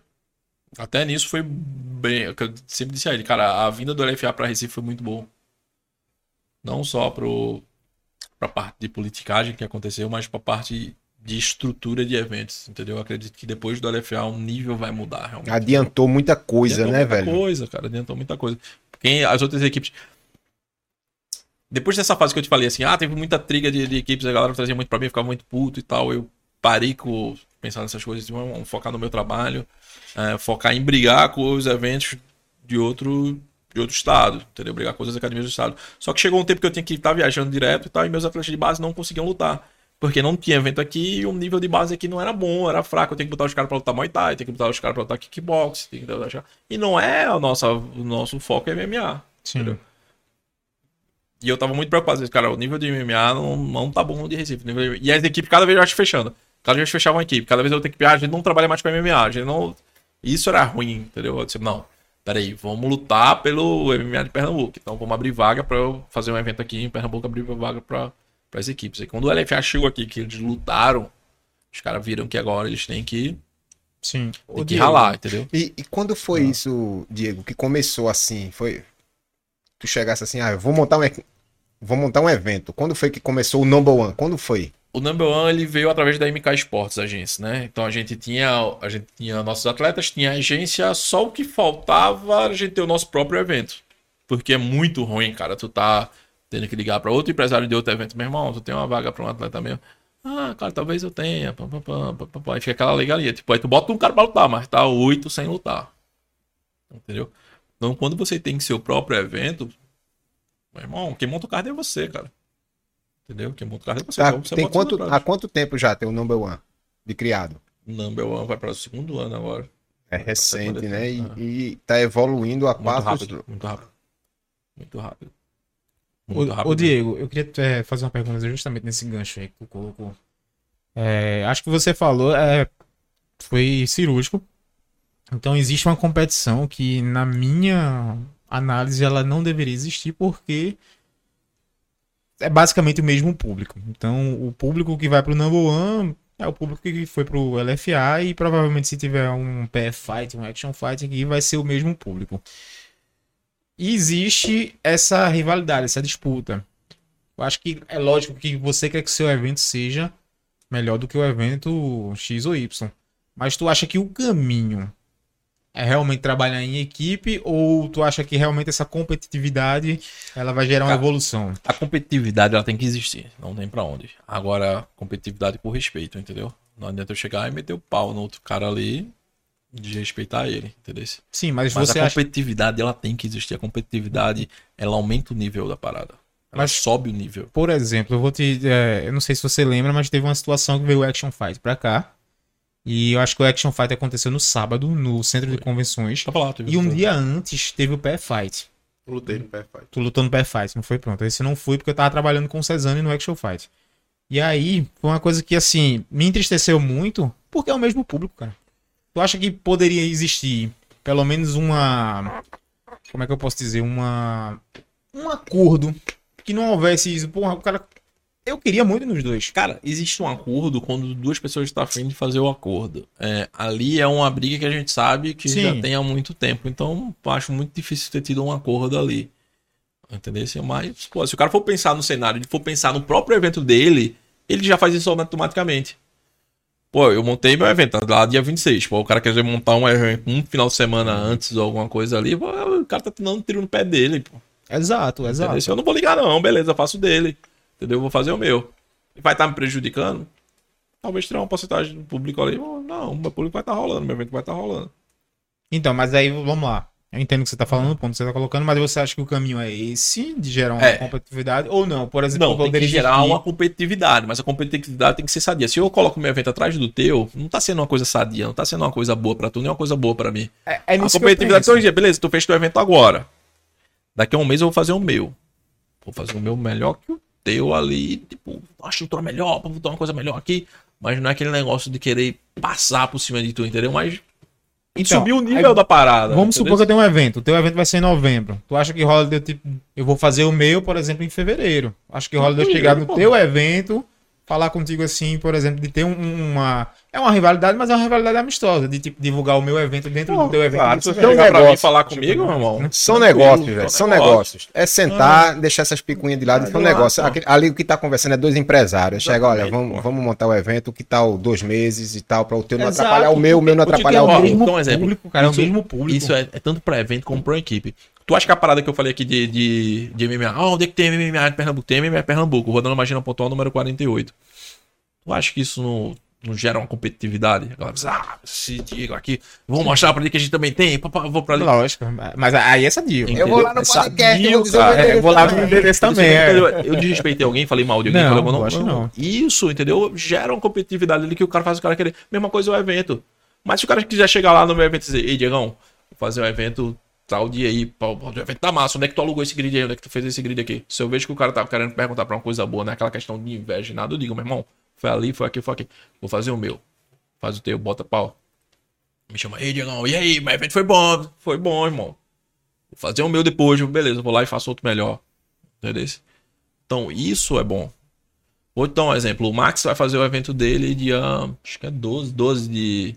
12, 12 de novembro, Jiu-Jitsu. O number é dia 12, pô. O number é dia 12. Quando eu falei, pô, dia 12 vai ter o do Max, cara. Não, são dois públicos diferentes, do Jiu-Jitsu. Não é, Não acho, não acho. Não é. Ah, bota pro dia 19. Pô, uma semana, cara. Vamos botar pra depois? Vamos botar pra depois ali. Entendeu? Ele diz, não, e patrocínio pra fazer essas coisas, é que fez? Meu irmão, fiz assim, assim, assado. Vai ali, vai procurar lá, cara. Porque eu sei que é um cara de energia boa. Porque eu sei que não é um Sim. cara que tá querendo só Pô, lugar ali, demais, entendeu? Infinito, É um cara então que poderia vir pra cá. Ele Yeah. tem o podcast Fluir, ele também fala sobre, sobre lutas e tal. Entendeu? Pô, eu não vou ajudar, eu vou ajudar com certeza o cara. Entendeu? Não é tua, tua, a camisa do Number foi o que fez, pô. Entendeu? Diego, aí tá com alguém pra fazer a camisa. Não, vou fazer uma camisa massa pra vocês, dos campeões da organização. O cara foi lá e mandou, pô. Entendeu? E voltando agora no LFA mesmo. No LFA, eu vi gente do Muay Thai, colega meu do Todo kickbox. Colega meu do taekwondo, o mestre, o- os mestres de taekwondo estavam tudo espalhado por lá. Eu só vi depois eles na live fazendo, fazendo no Instagram e tal, tudo espalhado. Ou seja, juntou todo mundo, velho. Todo mundo. Isso é muito legal, tá ligado? Exato. Ou seja, todos eles abraçaram o evento. É isso que, que ele falou, ah, só vai é, é outro público. Não, não é, pô. Não É, é, a mesma pô. galera, pô. Mesma galera. Se tu não dá pelo menos aí um mês, duas semanas, três semanas pros caras descansarem, a galera não vai não, pô. Não vai não. É porque não é só ingresso, né? É estacionamento, às vezes o cara É tem que tudo, pagar é, o é um namorado, gasto, filho, é um gasto, tudo. E a maioria já é pai de família, tudo, aí tem que se, É. tem que se organizar, levar meus Tem que filhos. levar o moleque, tal. exatamente. Tem um, o custo lá, a gente pagou 12 reais na coxinha, pô, no LFA. Não ria não, não ria não, Gordinho não anda assim não com ria não. Irmão, Eu, eu, já, eu já combinei com a minha namorada, a próxima vez a gente vai levar o cooler. Levar o cooler, lá pô. pro... Estavam cobrando 100 reais numa pipoca, velho. Ah, mas, cara, levar o cooler aí, bota, bota os refrigerantes aí. É. coitado. Preço Quando da parada, mano. a gente comprou, que tipo, eu, eu fiz um negócio que eu não posso hora. fazer, eu não posso fazer isso, eu tenho que olhar o cardápio, eu tenho que ver, eu não tenho Bom, condições ó, ainda de estar um, tem uma parada. Tu, tu, tu vai entender e não, pode ser que tu. Ah, não sei, Diego. Meu irmão. Isso aqui no mercadinho pode ser um real. Mas isso aqui no shopping, parceiro, é 10 contos. Sim. Tu paga. Então o LFA ele não se vê como um mercadinho, ele se vê como um shopping. Não, lógico, eu entendo. questão Então os caras vão né? cobrar. É isso mesmo, não, Entendeu? então certo. Os caras vão cobrar. pô. Não, tá certo, mas eu vou reclamar também. Eu Independente. não sei tá, tem o direito de tá reclamar. certo, mas eu vou reclamar. Entendeu? Eu entendo que, que o, o negócio é por isso que eu disse. Eu vou levar meu cooler. Eu vou levar minhas coisinhas aqui, ó. Você Já, não- Porque eu não vou, eu não vou passar fome mais, não. eu já vou barrar ele na entrada do Lamba. vou Já vou dizer, "Ei, não." quando eu chegava, estourei lá o culé dele. Eu não pode entrar isso. com comida, Pode entrar com bebida." cooler lá no não, Lamba, não, tá né? Mas aí também não vai ser 12 Não reais vai ser 12 a, a coxinha. vai ser né? 12 reais. E, ó, cara, sinceramente, eu Vai acho ser que. 12 reais não, tá? Vai ser 15. Ah, Não, tô brincando, vai não. Os caras saíram do microfone pra pô. É, a gente fez o. A gente não, né? O pessoal da, da Black Tiger e o Cipó fizeram o. Como é que é o nome, Anderson? Do. Recife Fight. Recife Fight. Isso. Stadium Recife, não? Stadium É o Recife Fight. Recife ele fez Foi um- de kickbox. É Recife Fight ou Recife. Fight? Ah, É Recife mesmo. É Recife mesmo. Fight. Recife Fight é outro É porque jogo tem o Recife Recife Fight, que é do, do Marcos Vinícius, né? É. Marquinhos. criativos no, no- no nome. Ah. Aí eu digo a gente porque a gente ajudou na comunicação do evento e o lugar, ele é maravilhoso, cara. Então a, a turma abraçou mesmo. Tá rindo eu quero fazer uma pergunta pra você em off. Não, por, não, não, não. Pergunta agora. Agora que eu É, tô curioso. é uma polêmica grande. Essas- você não, essas você perguntas não vai do- querer participar, não é pra você. Eu vou querer participar. Hum, Falar de polêmica, eu tô aí. Hum, Lógico que eu quero participar. Fala aí, pô. Ele deixou de seguir você por sua opção política diferente. Ele não me seguia. Ele não me seguia, mas eu, eu conversei isso com. Agora eu não, não vou expor ninguém, mas eu, eu conversei isso com algumas pessoas. Ele. Quando você tá falando ele deixou de me seguir, eu disse, pô, né? É. Ele não me seguia. Mas durante o evento a gente tentou ter uma, uma conversa sobre leis de incentivo, alguma coisa desse tipo. E aí eu notei que a, a, a posição política dele influenciava na- mais do que acho que na, na formação ali do, do evento. Mas também não foi uma coisa que eu entrei muito assim, não. Eu notei que, tipo, pô, é um pouco radical aqui. Então, tem, não dá pra rolar. Foi basicamente eu falei sobre lei de incentivo. Ele, não, isso é lei Rouanet, é meu na teta. Meu irmão, tá, não tem conversa. Então, É, o negócio é o cara respeitar o espaço do outro, É entendeu? verdade. Ter o respeito, acabou. não, assim, é, cada um vota no, no que quiser, pô. Acho que. Justamente. Hum, Porra, você só não pode deixar com que isso influencie no seu trabalho. Mas, assim, o evento lá, o espaço maravilhoso. Foi legal, eu tava lá. É, tu tava lá. Pô, eu queria ter ido, não consegui ir, bro. Eu queria ter ido. Ah, pô, eu faço questão de estar presente na maioria dos eventos que tem aqui, né? Eu acho que vai ser, vai ser show. mano. Vai ser show, tem Vai. tudo pra ver. Não é porque a produção é nossa, não, mas vai ser. Vai ser bonito, viu? O pessoal vai estar aqui, vai estar olhando, vai chegar lá, vai sair. Caraca, não tá deixando a desejar, não. Foi naquele mesmo espaço que teve, né? Aquele mesmo espaço que teve. O que teve Mesmo. o evento esporte. É, o mesmo espaço. Sim. Foi- Eu não fui pro evento, eu ah, é o mesmo espaço, é, é o mesmo espaço. Mas foi show, foi show. Eles colocaram as mesinhas lá do lado do ringue. Hum. As lutas também, pô, maravilhoso. Eu, eu não fui, não. Como é que é lá? É auditório? É. É uma É- quadra é um- com um palco. Mas assim, é Só bem, quadra bem legal. É como se né? fosse uma quadra Tu chegou aí pro number que foi na, na Universo? Não, cara. Então tu ia ter um. Ah, Não sei se é porque o Geraldão é muito grande, mas aquele lá no universo do caso. Cara, o Geraldão é gigante, cara. Gigante, é Geraldão. gigante. É, porque a turma fica muito espalhada. E na hora da minha luta, eu não sei, eu percebi em outras. Mas na hora da minha luta, pelo menos o meu público invadiu e foi pra, Ah. de lado do octógono lá. Teve gente que deixou de ir pro LFA porque não podia fazer isso. Tu acredita? Foi mesmo, hein? Pô, tem um amigo meu que queria comprar o ingresso e queria ir lá pra, pras cadeiras. Ué, Não, já tem isso. Você Ah, pois compra avisa o ele que ingresso no da number. cadeira, que lado É. vai ser diferente. Avisa ele que no number vai ser diferente também, viu? Aí pegou ele e foi. O cara ele o e ingresso da não, não vou assistir em casa mesmo terminou assistindo em casa. E aí? Pra, porque não podia estar lá. né? Quase brigando com a galera de, de rolar, o bicho saiu quase da porrada. Ou, Diego, talvez seja uma modalidade nova de ingresso. Olha, você quer estar próximo ali ao atleta, Quer você tirar compra um ingresso, Mas pinta- ele- Tira uma foto com o Mamute. Você quer tirar uma É, foto você com o Mamute? não, é o meet and greet, né? Você vende o, você vende o meet and greet ali, pro cara tá Ah, não, ali. não é bem próximo, né? Quase dando no juiz. Quer subir como Sério, corner. ele quase brigou com os torcedores lá de rolar, porque os caras. Não era esse gordinho, mas. Eles tá nesse bombado aí, os caras olhando meio assim, aí o pai foi, puxou o filho, sai de perto aqui pra evitar briga, aí o tio também puxou, porque o filho tava eufórico lá. Ah. Os caras quase subiram no octógono na hora que, do knockout, velho. É, o sangue ferve na hora ali, mas é só ali. E, e é bom essa, essa reação, porque é o que vende. É. Sim, É, sim. uma parada tem que ser controlado, né? Hoje É. Tem que ser... Mas, meu irmão, é, hoje em dia, assim, eu aprendi esses últimos anos agora, esse último ano agora, que, meu irmão, competitividade ela tem que existir, mas ela tem que ser sadia. Sadia a ponto que, pô, não fique tendo que, pô, vai botar a cabeça no travesseiro e tá pensando, meu irmão, aquele cara tá falando, não sei lá de mim, eu tenho que te contar, meu irmão. Não, pô.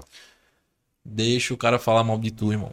Vai dormir, bota tua cabeça a hora, entrega a Deus e vai dormir, vai trabalhar pelo teu no outro dia. Já, já acorda de manhã assim, ó. Deus, obrigado por ter acordado. Hoje eu vou construir isso aqui, ó. E vai atrás do teu. E agora eu digo, quanto mais tu for construir, mais vão meter o pau em tu, mano. Mas vai ter Isso é gente bom. falando. Isso é bom. Se Entendeu? tem alguém falando, É. é porque... E quando você puder ali instigar, que eu falo, você mesmo, a competição, se instigue. Entendeu? Tipo, meu irmão, vou fazer um podcast. Meu irmão, meu podcast vai ser o melhor podcast. Cada dia vai ser melhor. Cada dia eu vou pegar uma coisa melhor. Cada dia eu vou botar uma coisa melhor aqui no podcast. Cada dia com você mesmo. Depois, meu irmão, cheguei numa coisa que vou ver outro podcast aqui. Eu digo, pô, esse podcast, esses caras tem isso aqui. Vou colocar isso aqui. Mesma coisa, eu, pô, faço na, academia, irmão. Tô treinando com meus atletas lá. Se eu vejo que alguém lançou alguma coisa nova em outra academia que eu vejo que vai agregar, eu vou tentar ali atrás de entender, saber o porquê. Nem que eu ligue pro cara, irmão. Nem que eu ligue pro cara. Diga assim, ó, vem cá, pô, tu, tu, tu tá fazendo isso aí? Ah, dia que não sei o que lá, não sei o que lá, meu irmão. Tenho que pagar pra tu mostrar como é que faz isso, cara? Tem, eu pago. Quanto é? A gente vai lá, entra em contato, conversa com o cara. Mas a gente aprendeu. A gente investiu e aprendeu. E trouxe pra gente. Ou seja, tem que ter isso, sabe? Tem que ter a, a- aquela estiga, a, a ganância de você querer correr atrás da sua Às parada. Tem que ser obcecado pelo que você faz. Às vezes você tem tudo ali, velho, pra, pra funcionar e tá faltando aquela coisinha que você é, que você não sabe ao certo o que é e de É, repente o você. É o detalhe. é, tá faltando aquela pimentinha ali, velho, aquele sal ali pra dar. E outra coisa, mesmo você vai reproduzir uma parada, vai atrás. Vai entender por quê. Entendeu? Não adianta tu chegar e só reproduzir. Tu não vai saber o, o fundamento, tu não vai saber a base da parada, entendeu? Tu tem que saber tudo, como é que é feito, por que é feito. Por que é feito, porque a coisa acontece naquele momento. Não é só tu pegar e reproduzir, não. Vai atrás, vai, vai conhecer a parada, vai entender, vai dominar o que é aquilo ali. Isso é importante. Tem que se aprofundar. né? Com certeza. Diga pra esse moço aqui direto, não? Nossa, O negócio, você diz, mas ele responde, ele obedece. Cara, vezes ele fica rindo assim, ó. Ele fica com essa cara dele rindo, tá ligado? chorar. Ele fica com essa cara rindo. Aí eu fico pensando, será que ele tá entendendo? Ele tá tipo. Tá entrando no ouvido, saindo no outro. Ele só não tá, só não tá Não, questionando pra não deixar com raiva, Ele sabe? tá Não, pensando no não. açaí. Ah, não sei nem outra É. coisa. Agora o que é que Diego tá falando agora? Ele Não tô tá, nem aí pra que ele, ele tá ele tá falando. pensando em treinar já, ele já tá aqui, Verdade. ó. Ó, já que a gente tá falando desse moço aí, como Eu- é que foi é, a escolha da, do adversário dele? Pô, eu fiquei feliz quando saiu o adversário dele, sabe? Ih, Mas quando foi tu que escolheu? Como Não, foi? no, no LFA você não escolhe seu Não, adversário. no LFA não, no. No Nambo. Boa. Ah, no Number sim, eu, eu fiz a proposta, sabe? Eu tava procurando alguém pra ele. Ele ia lutar contra um. era, Gente, Uruguai. um uruguaio. Só que por questão de politicagem, passagem, pô, tava tudo muito inviável, Sim. né? A luta dele ia ser pelo cinturão. Aí é que vem a parada, ver como é que funciona as coisas do, do agenciamento. A luta dele seria pelo cinturão contra o Uruguai. O Uruguai era um cara duro também, não era um cara fácil. Mas aí ele veio da derrota no LFA. Bom, beleza, a derrota do LFA meio que deu uma. Dá uma baixada, né? Deu uma baixada. Então ele lutar pelo cinturão agora do Number não ia ser uma coisa não, nem legal pra ele, nem legal pro Number. Porque, pô, o cara perdeu no LFA, mas lutou no outro evento e já foi campeão do evento. E nem legal se o cara levar o cinturão pra o. É, não é legal o cara ganhar do cinturão, porque Aí muito medo. ele ia né? me quebrar, né? Eu- aí eu bati nele de vez, porque toda vez que tivesse disputa cinturão, eu ia ter que trazer o cara, a passagem do cara, pra bater tudo ali. Entendeu? Eu ia ficar Se ele perder, vai- tu cara. vai bater nele. Eu não digo mais que vou bater em Mamute se É, ele perder. porque- bater. O cinturão tem um, um Entendeu? pesozinho a mais. né? Ah, Um então a mais. gente procurou outras lutas pra ele. Ah, não procurou luta fácil pra ele, procurou outras lutas pra ele que fossem mais interessantes pra ele. Então, qual seria a luta mais interessante do que Thiago, do que o Boi? Pô, o Boi é um atleta que tem muita rivalidade com ele.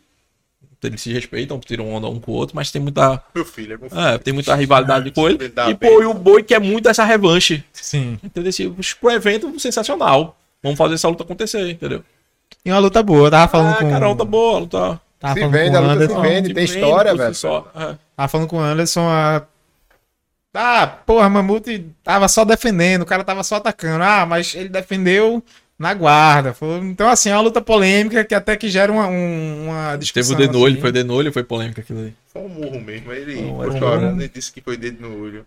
É porque meu filho é um filho rebelde, né? Ele é- não, Ele é mal criado, é né? mal Aceitar criado. a parada. Ele não gosta de dar a benção ao pai quando vê por aí. Aí, mas ele vai dar a benção a partir de agora, de dia 26 de novembro. Ó, eu acho que você devia fazer uma aposta com ele que é o seguinte: Bui, se eu ganhar, você vai me dar a benção na- no, no- no- em cima do Ah, não, cara. Pera, Aí qual é? você vai dizer pra ele. Qual é? Não, não. é. Se eu perder, Não, aí você tá, vai, você vai dar a benção beleza, pra ele. beleza, tá. Lança o desafio no Instagram. Lança o desafio, pelo amor de Deus. Não, É, aqui, aqui essa é a câmera dele, né? É. Cara, vai lá. Boi, se eu lhe nocautear, você vai ter que me dar a benção no octógono. Beleza? Concorda? E se você ganhar pra mim, eu lhe dou a benção no octógono. Fechado? E aí, boi, tá fechado. A gente pode confirmar. A gente vai postar isso aqui. Manda uns stories respondendo. Tá fechado, viu? Se quem perder vai ter que dar a benção, vai pe- pedir a benção pro outro lá no, no octógono do, No do Lambo. Do Lambo. Cara, se isso Se rolar vai ser apostar um dinheirinho por fora, a gente tá aí. Ó, Ó, olha aí, ó. Um açaí. E assim, ainda vai pagar o açaí. Ainda vai pagar isso aí. A gente paga essa- E assim-. Tem que aceitar, porque se não aceitar a aposta, tá correndo, boi. Então, Já, joga, já tá jogando Tem a pressão a mais nessa luta aí. É, eu tô achando eles tão quietos, tão calmos assim, os dois, né? não, cara, eu tava falando isso com ele. Revanche é muito bom, É, tem pô. que ter aquele clima, aquela. A revanche é maravilhoso. Tem que, realmente, vocês têm que se, se movimentar mais, pô. tem que correr atrás do prejuízo é ele, né? É eu não. É ele que tem que provocar. Tu já pensou se ele ganha, Mamute? É, não. Ganha não, né? É, não. Isso não passa nem pela cabeça, não. Pra- pela sua ou pela dele? Pela minha. Pela dele, ele acredita. Ele nele, acredita, né? Cada um É, tem o ele, direito de acreditar essa- em ele faz essa quiser. invenção na cabeça dele, né? É, cada um tem o direito de acreditar em quem quiser. É. Mas é. Eu acho que, pra mim, pelo menos, tá sendo uma das mais aguardadas. Que é essa revanche aí. Agora, Cara, vai ter muita luta. Luta boa. Vai aí, ter então. muita luta boa, pô. Vai ter muita luta Tem umas boa. lutas ali que eu. Vou tá ali, ali, vai estar o coração ali na. Você sabe alguma de cabeça aí que possa adiantar agora? Cara, Rafael Cruz contra o Clodoaldo Caveira, a luta principal. São daqui de Recife, os Não, dois? o Rafael é daqui de Recife, o Clodoaldo é da Paraíba. Aí veio o Common Event que eu acho que vai ser muito bom, que é a Lina Silva contra a Jaine Aguiar. Que eu acho que vai ser um lutão. Que é da equipe do, Do Fábio. Fábio. Do Fábio Aguiar, que é da Pitbull Brothers. daqui, né? Eu acho que vai ser muito bom também. Aí tem a luta do Negro Monte, né? Que é um que eu falei, fazendo um trabalho muito bom contra o angolano. Que é da É Black. Tiger. Que É. fica lá também no Clube das Águas. Pode É, ter certeza que a é. torcida vai em peso ali. Porque a Black Pode Tiger tem uma uns torcida muito ingressos, boa. pode pedir uns ingressos pra vender, mas vou vender esse aqui, vou pegar o resto e. Ó, pode, atletas tem que ser assim, cara. Pode, pode não deixar. é que você... E olha, ele vai receber a bolsa dele. Como eu te falei, ele vai receber a bolsa dele. E não é o Diego que bolsa e tal, é bolsa dentro da realidade que a gente tá propondo agora, que a gente tá começando agora. Mas, tipo, vai ter os ingressos. Pô, o cara pediu os ingressos. Meu irmão, vou vender esses ingressos aqui. Ele sabe que tem ó, potencial pra vender os ingressos, entendeu? Então, pô, isso, isso é muito bom. Sabe? É... É, O atleta que leva público, entendeu? O atleta tem que levar Black público. Tiger é incrível. Falando assim, para, é, eu, eu sou suspeito porque eu trabalhei com eles um tempo. Mas a, a Black Tiger é incrível nesse aspecto de se tratar como família mesmo. Então, Muito pô, bom. quando um cara sobe no ringue, um cara da Black Tiger sobe no ringue, não é só aquele cara. Sobe todo mundo sobe junto. todo mundo junto. E assim, o Anderson Mamute viu. Então, quando um cara da Black Tiger vai Aquela lutar, pressão, né? os caras da equipe vai lá buscar o cara lá em cima e até o, o, o ringue os caras vêm oi, oi, oi, oi, oi, oi, oi. Então assim, pô, é pressão. Tipo, o, o Guido mesmo quando foi lutar, ô, John campeão. É, então pode ter certeza que quando o Gustavo for entrar no octógono, você vai ver aquilo ali tremer, porque que a Black um- Tiger é isso cara aí tem mesmo. que ter a- saber o potencial dele, tem que acreditar no potencial dele, sabe? Como, como atleta. E é um cara muito aspectos. bom, é um Isso cara isso muito bom. Isso é massa. Vamos ver, essa luta também tô... Ele com o Will, que é lutão. O Will, que é um atleta morando lá no Ceará, duro também. Esse outro atleta, meu irmão, o cara fala inglês, fala a língua nativa dele. O cara, tipo, Ele era lá do, lá do Ceará? é do Ceará. Entendeu? Esse é um, é um moleque duro também. Uma safra boa, né? No Ceará sempre tem, tem uns atletas... O Ceará tem uma galera Uma ali galera que, meu boa, né? irmão, é, é sinistra. O Júnior é de lá, né? Falou, né? O Júnior Magalhães é lá, o Júnior e o Jean são do lado do Ceará, né? Inclusive, depois desse Nabi agora vai ser o Nabi Fortaleza. Depois de Fortaleza vem Rio Qual é a de data do Fortaleza? Final de março. Vai lançar a data depois do desse evento de Ah, carro. tá, já fala pra gente aí É. que vamos embora. vamos na, verdade, vai ser no final de março, a gente não tem a data certa ainda, mas vai ser final de março. Aí depois vem julho Rio de Janeiro. Show. ser outro, outro evento. Muito bom. Esse é o último number one desse ano. Desse ano é o último.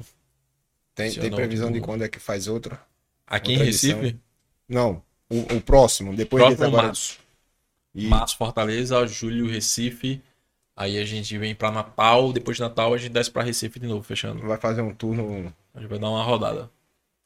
E, e no caso, o, de, o Natal e tal, é levando o- os campeões ou vocês procuram pegar Não, vai sempre... ter def- defesa de cinturão, vai ter tudo, vai ter os campeões. É isso que eu tô dizendo. O atleta, pô, que ele luta aqui, que ele vende, que ele agrega pro evento, pô, o cara vai, pô. O cara vai viajar, o cara vai lutar, entendeu? Mas assim, eu digo até por questão de marketing mesmo. Ah, eu vou fazer o number one em Natal, tu pega muita prata de- da casa ali e tal, pra, pra dar aquela certeza, levantada, com né? certeza, Com certeza. Tem que ter, entendeu? Em Tem que 50% ter outra casa, é. prata da casa, 50% né? da casa é... Que é quem leva o 100%. público, né, velho? Tem que ter o público, né? Hum. Tem que ter o público. Ô, Diego, eu queria ler uma pergunta aqui do, do nosso co-host Anderson. Tá acompanhando também. E eu achei muito interessante. Ele pediu para eu perguntar para vocês. É, a que é- eu vou perguntar a Mamute se ele tem algum lutador preferido. Se tem algum atleta preferido. Que eu gosto, o que eu queria Não. lutar. As, as duas perguntas. Fala as duas. Se você tem um atleta preferido e com quem você gostaria de lutar. E pra você também, Diego, mas não na questão do do atleta, mas na questão de, do tem algum algum promotor que você se espelhe. Não necessariamente não precisa ser no MMA, mas talvez um, um produtor de eventos e tal que você olha assim, tipo, porra, eu quero É, seguir é. a linha desse cara. Manda sua mão e vai lá. Um atleta que eu gosto. Não tem como não gostar dele, Anderson Silva. E um cara que eu queria lutar, Francis Ngannou. Tá boa, hein? Isso aí, irmão. Deixa eu apertar sua mão. Muito bom mesmo. Tem coragem, o Tem Francis Instagram, enganou. E aí, Francis, tu aceita? Tem que pensar grande, né? Pensou muito grande, viu? Assim, foi Mas muito- é, é isso mesmo, mano. Grandão mesmo. Mas é isso mesmo, tem, que, mano, é mesmo. tem que ser gigante até no pensamento, é isso mesmo. Até no É, pensamento que ser Petrian gigante. treinou com o José, veio para aqui treinar com o José É Aldo alto, aqui no cara. Brasil. Olha. E depois ele tava lutando a luta principal com o José Aldo, disputa de cinturão. O gigante mínimo que pode pensamento. acontecer é você dizer, eu perdi foi pro campeão do UFC. Né? No mínimo. Não, mas eu digo que ele pensou grande porque o cara é muito grande. Também, né? O é muito grande, é. Ô, ô, rapidinho, é, Diego. Ele não respondeu a pergunta Não, eu vou perguntar, mas só pra ele que é, ele entrou nisso. Ô, Mamute, a questão tá do do peso, do teu peso e tal. Tu não, tu não começasse nessa categoria. Não, não. Então era Quase nela. mais leve e aí Tá entrou nela e tal. Como é que é essa questão do peso? Tu pretende se manter nesse peso e, sei lá, trabalhar a tua condição física? Porque, assim, na luta do LFA a gente viu um cansaço físico muito grande.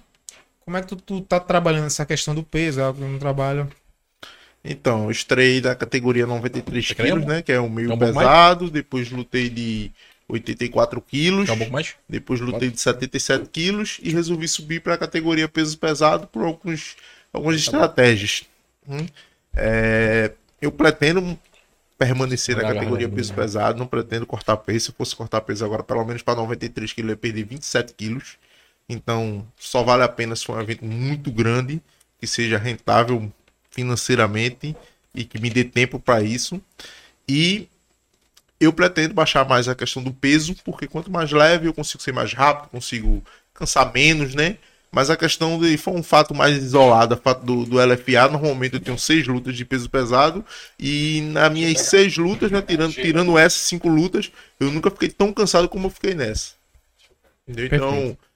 Pretendo baixar um pouquinho o peso para 110, que é o que eu vou fazer agora para lutar com o boi, entre 113 e 110, estou com 120, então 7 quilos, 10 quilos aí já vai ficar mais rápido, já vai dar uma, já tô na dieta já. Então só manter o treino e a dieta, o peso desce rápido. Aproveita e foco mande- mesmo. Aproveita e manda um abraço pra Maurício, né? É Maurício. É, né? Maurício, meu Um nutricionista aí, aí. perdi 10 quilos, 10 quilos agora pra última, pra última luta, tava com 128, baixei pra 118, aí subi uns 2 quilinhos, foi aquela semana que eu fiquei sem treinar, né, quase 15 dias, e agora voltando de novo aí, já meter pau na máquina pra chegar lá no objetivo. Sim, Diego. E aí, vamos lá. Aquela pergunta que eu te fiz, se tu tem alguma. Se você tiver algum atleta preferido também, você acha. Pô, esse cara é foda, porque. Aí você diz qual atleta, mas eu também queria reforçar o lance do. Se tu tem algum promotor de eventos Cara, preferido. assim, tem um atleta, né? Também, já falou que é o, é o Anderson Silva. Também, assim, muito fã do Anderson Silva. Pra ter ideia, tu vai, tu vai rir agora. Meus atletas lutam. Não fico nervoso, não, cara. Fica tranquilo, sabe? Eles lutam lá, tipo, assiste a luta deles. Meu irmão, Anderson Silva ia lutar, velho. O coração dispara, mano. Aquele nervosismo. Você vai lutar agora com o Jake Paul, mano. Tipo, o cara já fica nervoso, já, já, entendeu? Só pensando na luta dele. E. Gosto do Conor também, muito. E outra parada que você vai dizer assim, ah, Diego, isso é porque é seu. Não. O Caio, velho. Aí é um atleta assim que praticamente eu gosto muito. O cara, o cara inspira. Trabalhar com o cara inspira, entendeu? Sim. Você trabalhar com ele é muito bom. Então ele é um dos atletas que eu também sou muito fã dele. Ele tem uma energia diferenciada pra Eu treinar. também- cara, é muito diferenciado. Eu sou fã do Caio também. Sim, Conheci entendeu? o Caio nesse. Já, já É. conhecia, assim, o- de vista. Os três atletas, assim, que eu não posso dizer assim, um atleta só, assim, só seria o Anderson, o Conor, eu gosto muito do como ele vê as coisas, entendeu? A história dele em si e do Caio, porque, pô, eu trabalho com o cara todo dia e vejo como é que o cara é. De promotor é a mesma coisa, assim, um promotor que eu sou muito fã, assim, acompanho, eu gosto coisas dele, é o Jorge Guimarães, né, o Joinha. Sim. Então, pô, o trabalho do cara é muito bom, sensacional. E outro, pô, que eu acho tubarãozão de mercado, também gosto do trabalho dele, é o Lucas Lúdico, né? Porque é um cara novo. E ele conseguiu furar a bolinha Lucas lá, quem? né? Lúdico. Lúdico. É, o cara conseguiu furar a bolinha, né? Esse eu não conheço, cara. Desculpa. Um cabelo cacheadinho, Cacheadinho. né? Parece um fofãozinho ele. Mas ele é. Ele é... Nada a ver, nada a ver. Parece um fofãozinho. É, parece um fofão. O fofão dela, cabelo cacheadinho assim, meio bochechudozinho, é ele. Ele é da, do MMA também? É, do MMA. Qual é o evento dele? Ele tem o Brazilian Fight Series, né? É, Ah, Brazilian tá, o evento Series, dele é dele, é dele, tá Brazilian Fight Series. tá Mas ele é empresário, né? Ele trabalha com o... Sa- Ah, Atleta que ele trabalha? Atletas no UFC, atletas no PFL, no. cara é novo, mano. eventos 23 aí. anos. Ele é. Eu acho que tem uns 20. É, essa base, 23, 24 anos. Tu olha 20. pro cara, tu, irmão, ele, mas ah, esse nerdzinho aí deve Não tem nada a ver com jogar luta. o Tu olha pra ele, não tem nada a ver com Não luta. tem nada a ver, mas tá lá. Nada a ver, Cara, mas é um bom empresário, o cara Cara, desenrolado. Massa. Ô, Leto, e aí? Tu tem algum atleta preferido? Não precisa ser do. do- não necessariamente do MMA, mas tu tem algum atleta preferido? Algum evento? Eu. Eu gosto ser muito outro é de? Minotauro, velho. Porque Mino- Minotauro chegou no Pride, velho. Ele, tipo, o que vinha pela frente, vinha-se embora. Tinha, tinha boquinha não pra, pra ele não. Vi uma luta que Ele lá tomando uísque. que ele apanhou, velho. Agora, eu, eu não me recordo o... Bob Sapp, Bob Sapp. Bob Sapp. É. Meu velho. Negão? Foi. Bob Sapp. Bob Sapp. E no final ele consegue, ele consegue ganhar. Não é com a chave de braço? É... Ah, Bob Sapp. Aí eu, eu passei a conhecer ele ali. Acho que foi em 2002, mais ou menos, e tal. Passei a conhecer ele a partir dali. E antes dele foi Royce Grace, que foi quando começou mesmo o UFC, que era Ultimate Fight, né? Championship. Que era um camarada 75, 78 quilos, eu acho, no máximo ali. Ele tava derrotando gigante, velho. E, e, assim, eu não conhecia a arte marcial do jiu-jitsu. E eu não sabia que você poderia imobilizar uma pessoa e, e vencer uma luta sem dar um soco, sem dar um chute. Tá entendendo? Da maneira que ele fazia. Ele pegava, embolava o camarada, daqui a pouco acabou a luta. E isso, muita gente, pegou muita gente de surpresa naquele tempo que ninguém entendia o que era jiu-jitsu. Então, Só entendia que o cara tava passando o carro em gente três vezes maior que ele e passava o carro e tal. E isso ficou muito, muito na minha cabeça. Tanto que eu tenho um bonequinho dele ali hoje. Foi o primeiro boneco que eu fiz questão de colocar ali, foi do Royce Grace. Porque eu acho que em, em- foi um cara que ele teve, eu não vou dizer, a grosso modo falando assim, ele teve cuião, velho, de chegar assim, e eu vou entrar aí ne- ali no- pioneiro, né? é, não era uma luta só, era, era GP nesse tempo e tipo, o que vinha pela frente ele aceitava, não tinha, não tinha boquinha. Era puxado. Eu admiro muito esses dois aí. Tem um atleta que eu gosto muito dele, cara. É, eu queria a opinião de vocês em relação a isso. Ele é muito odiado, mas eu, eu acho esse cara genial. Que é o Chelsea. Por que, que eu acho que ele, É, inteligente pra ele é genial? Porque ele não tem é, esse nível técnico pra estar entre os cabeças, mas ele tá porque ele entendeu como a coisa funciona. Então, tipo, deu Ultimate Fighter Brasil, disputou. Tem disputa de cinturão com o John Jones. Não porque ele pelo que ele representa dentro do octógono, mas pelo que ele representa fora. Lembra da parada do 40% é luta, 60% é o. Sim. Exatamente isso aí. Por isso que o Chelsea chegou tão longe feito ele tá. Claro, o cara tem talento também, foi um wrestling fenomenal. Fez Sim, o que sim, fez com, com o. Anderson, né? Então, não é um qualquer um. Mas é uma precursor ali. Acho que ele foi um dos do- primeiros do- que começou do com trash talk, né? ali. É, ele começou Ah, e começou e começou a passar do limite também, né? Ele foi um dos É. primeiros. Acho que trash talk ali, ele tá um pouco. Tem um limitezinho ali que tá sendo bem ultrapassado. E se você parar pra pensar, o Anderson, ele ficou, pelo menos não Pra quem não acompanha a luta, ele ficou famoso depois dessa luta. Foi o que foi o, o boom pro Anderson. Eu lembro daquela luta com o Anderson com, com o Vitor Belfort, Chutão, chutão que mudou a história do MMA. o chutão que mudou a história. Eu lembro de muita gente falando al- alguma coisa do tipo assim: é, tem um cara lá na gringa que pode ganhar do Vitor. Porque o Vitor já, já tinha um, um background de marketing muito grande, lance da feiticeira, Casa dos Artistas. Então, assim, eu- a luta do, do Anderson com o Sony foi o que acho que deu o boom pro Anderson aparecer pra quem não conhecia. É porque ele apanhou em cinco rounds, né, Ele velho? em No cinco final, ele pegou aquela chave ali. o triângulo. né? Ali foi, ali foi épico.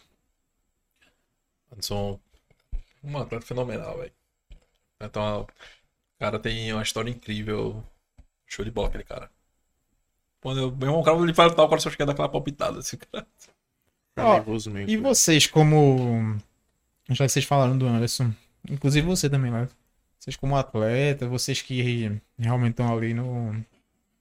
No octógono, no tatame. Como é que vocês enxergam essa, esse boom que tá tendo de lutadores com influenciadores? Vocês acham que esses influenciadores estão tomando algum espaço? Que esse mercado tá mudando por causa disso? Como é que vocês enxergam isso aí? Cara, é, todo mundo tá onde deve estar.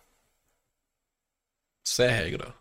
Se você não tá lutando lá no, no ringue no lugar do cara, é porque você não era pra você estar lá. Então não adianta você ficar chorando. Ah, porque o cara tá tomando o meu lugar. Tu tá, ele tá lá porque tu não foi capaz de estar lá.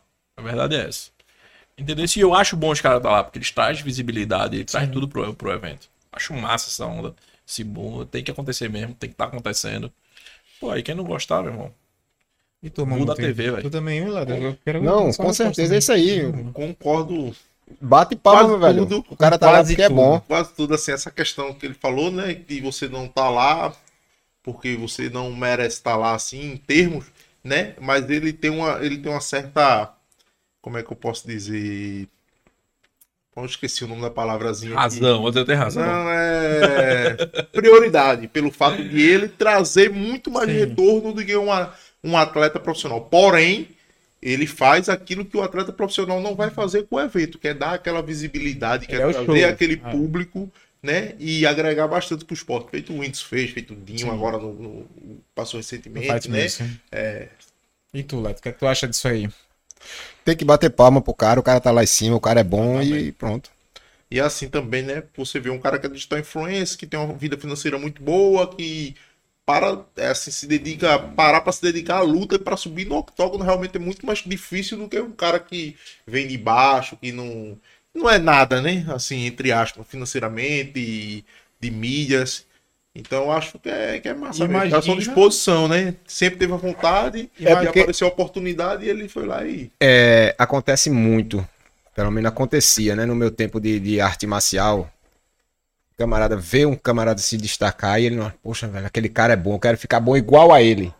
Não, ele faz, aquele cara ali não merece estar ali e tal. Era pra estar eu e tal. Isso aí, velho, isso aí já, já foi por água, a- água abaixo há muito tempo. Tem gente que ainda não entendeu isso aí. É, não, meu velho.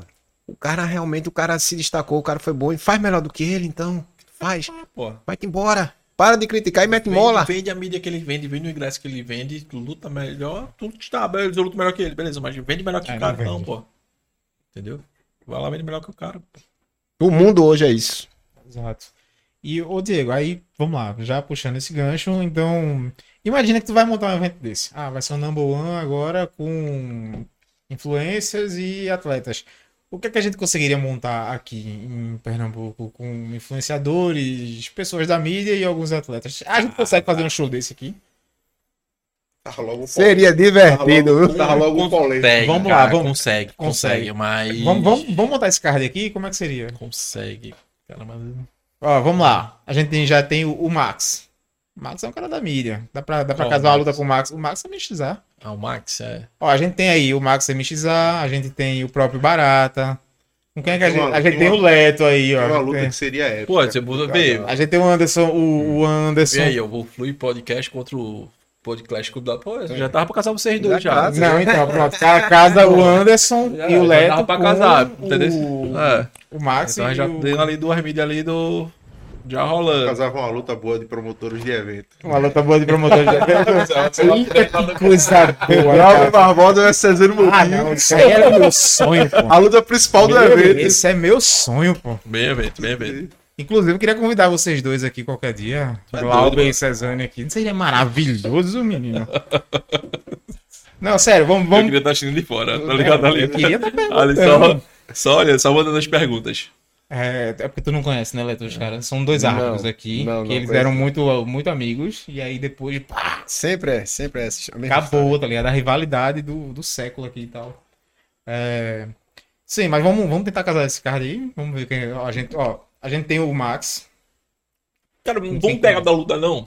Assim, o Max é da luta, os caras. Pega os caras. Neutro. Neif, né? Aquele Neif, tem né? é polêmico. É. VT treina, VT treina. Quem é VT? VT que era junto com ele, depois se desfizeram, teve um bocado de briga e depois Eles separou. têm até É daquele que também são Os caras são, Ligura, né? MC, Aí né? tem, é, Desculpa, tem eu um, não, não ouço muito, mas. tem um Também não. sobrinho dele, tem um sobrinho, um tio de Que é Flash que é do o Parque já né? luta, entendeu? Já E pode colocar ele luta, contra o já, cara, é. entendeu? Da luta.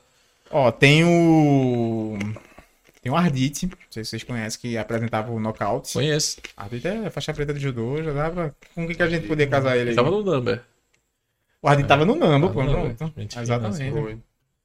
É... Pô, a gente é uma pedreirazinha, né? Tem que casar com alguém ali que. No MMA, Seja bom de queda, né, velho? Ah, E era grandão, mano. Max, Qual é o Max, peso Max é dele? de Jiu-Jitsu. Eu acho que ele deve ter uns 90, 85 Ó, O Max é mais 90. magrinho, pô. O Max é. Mas Max é fortezinho, não acha não? Já dá pra casar então o Ardite aí com o Max. O cara da luta também, que foi. A gente foi lá, foi o Esteves. Hugo Esteves é... aí. O Esteves é da luta? Bota, bota, Ele, ele gosta muito do boxe. bota o Hugo Foi Esteves, bota o Hugo Esteves com todo duro. É, Pega todo duro. Dudu- O Dudu é pequenininho, pô. O Esteves passa É, né? Pior que eu não conheço muito. O Esteves e Anderson. do. O Hugo Esteves e Anderson. Ou o Hugo Esteves e Mamute. O Hugo Esteves e Mamute eu acho uma boa. O Anderson só dando ideia ali, O ó. Leto. O Leto. Com quem Eu- a gente eu- consegue eu- casar o Leto? Olha, eu sou do Taekwondo, eu não tenho Não, mas aí- É um aí- Tiranossauro Rex, velho. Não. O cara a tranca gente Taekwondo casa usa você perna. com tiranossauro. Mas a gente sempre, cara, é uma ideia que seria uma Seria, coisa. pô, seria show, né? Seria, seria engraçado. Agora ia dar um trabalho, viu? Ia dar. Ia dar um trabalho. Eu- É porque Meu a irmão, pega do Brasil o promotor todo, né? desse É é, é, o promotor desse evento pra casar essas lutas aqui, mano, o cara tem que estar. porque Só de o quanto ele não iria ouvir. Quando eu faço isso não, eu faço isso não. Latina Aí o cara Silva. vem, toma aqui, toma aqui, Nesse toma aqui, toma aqui dinheiro. É, Leto nesse um. Eu entro, não tem boquinha não. É master. Toma aqui dinheiro. Aí, meu irmão, ia ser. É, porque teria que pra ter casar, viu? uma. Irmão, ó, esses influencers, pra entender, eu não. Eu Eles conheço ga- uma menina que é influencer. Meu irmão, só de um patrocínio é 15 mil pau, irmão. Eles ganham dinheiro sentado na cadeira. Um, é, entendeu? Vai Vai pagar uma dali? pra uma galera dessa. É, deve ser. No podcast agora que o Whindersson tava dizendo, o Whindersson Nunes uma dizendo que rejeitou 10 milhões. E aí, pra fazer umas publicidades, fazer uns trabalhos, Sim. ele rejeitou 10 milhões. Pô. Vai pagar que uma moça aí pra um cara desse, meu irmão, é muito dinheiro, pô. É o Totó que o Zé É Aldo não muito quer lutar dinheiro. agora com, com o Popop, não é por causa disso, não é por causa do dinheiro que o Zé Aldo não quer. Porque o dinheiro que o Zé Aldo pediu, eles querem pagar em publicidade, eles querem dar a mídia e o Zé Aldo não quer mídia. O Zé Aldo Quer já, dinheiro, né, já mano? tem mídia, ele quer Não dinheiro. precisa, ele é. estava acostumado a receber, tipo, acho que 200 mil dólares no UFC, 300 mil. Então, É. se torna quanto? Eu, eu ri pra caramba no vídeo que tá o Popó assinando o contrato, né? Ele reclamando. Irmão, eu botei não sei quantos milhões pra esses desgraçados recusar e os caras ainda mandaram o contrato. Tá aqui, ó. Os caras estão querendo me bater de todo jeito. É porque já chegou num- numa fase, né, que não é mais a grana pra esses caras, né? É, Já é outra, outra resenha. E aí, já puxando esse gancho, vocês, principalmente você, Leto, quando vocês vê esse entretenimento, Leto, você que veio do Karatê, você sente alguma, alguma falta da, da questão mesmo da, da disciplina, dessa questão mais filosófica que a arte marcial traz? Porque tá virando entretenimento, é o que a gente tá, Tá. falando, mas você sente essa falta, assim, da... Sim, cara. é, eu praticamente sinto, entendeu? E eu fico pensando em como juntar de forma que não perca a essência, mas depois do LFA, ou outros eventos você vai mudando um pouco, entendeu? Vai vendo que cada dia vai se distanciando mais. É Eu, bastante complicado. eu vejo como algo totalmente diferente. Não, é, não tem aquela essência marcial, não.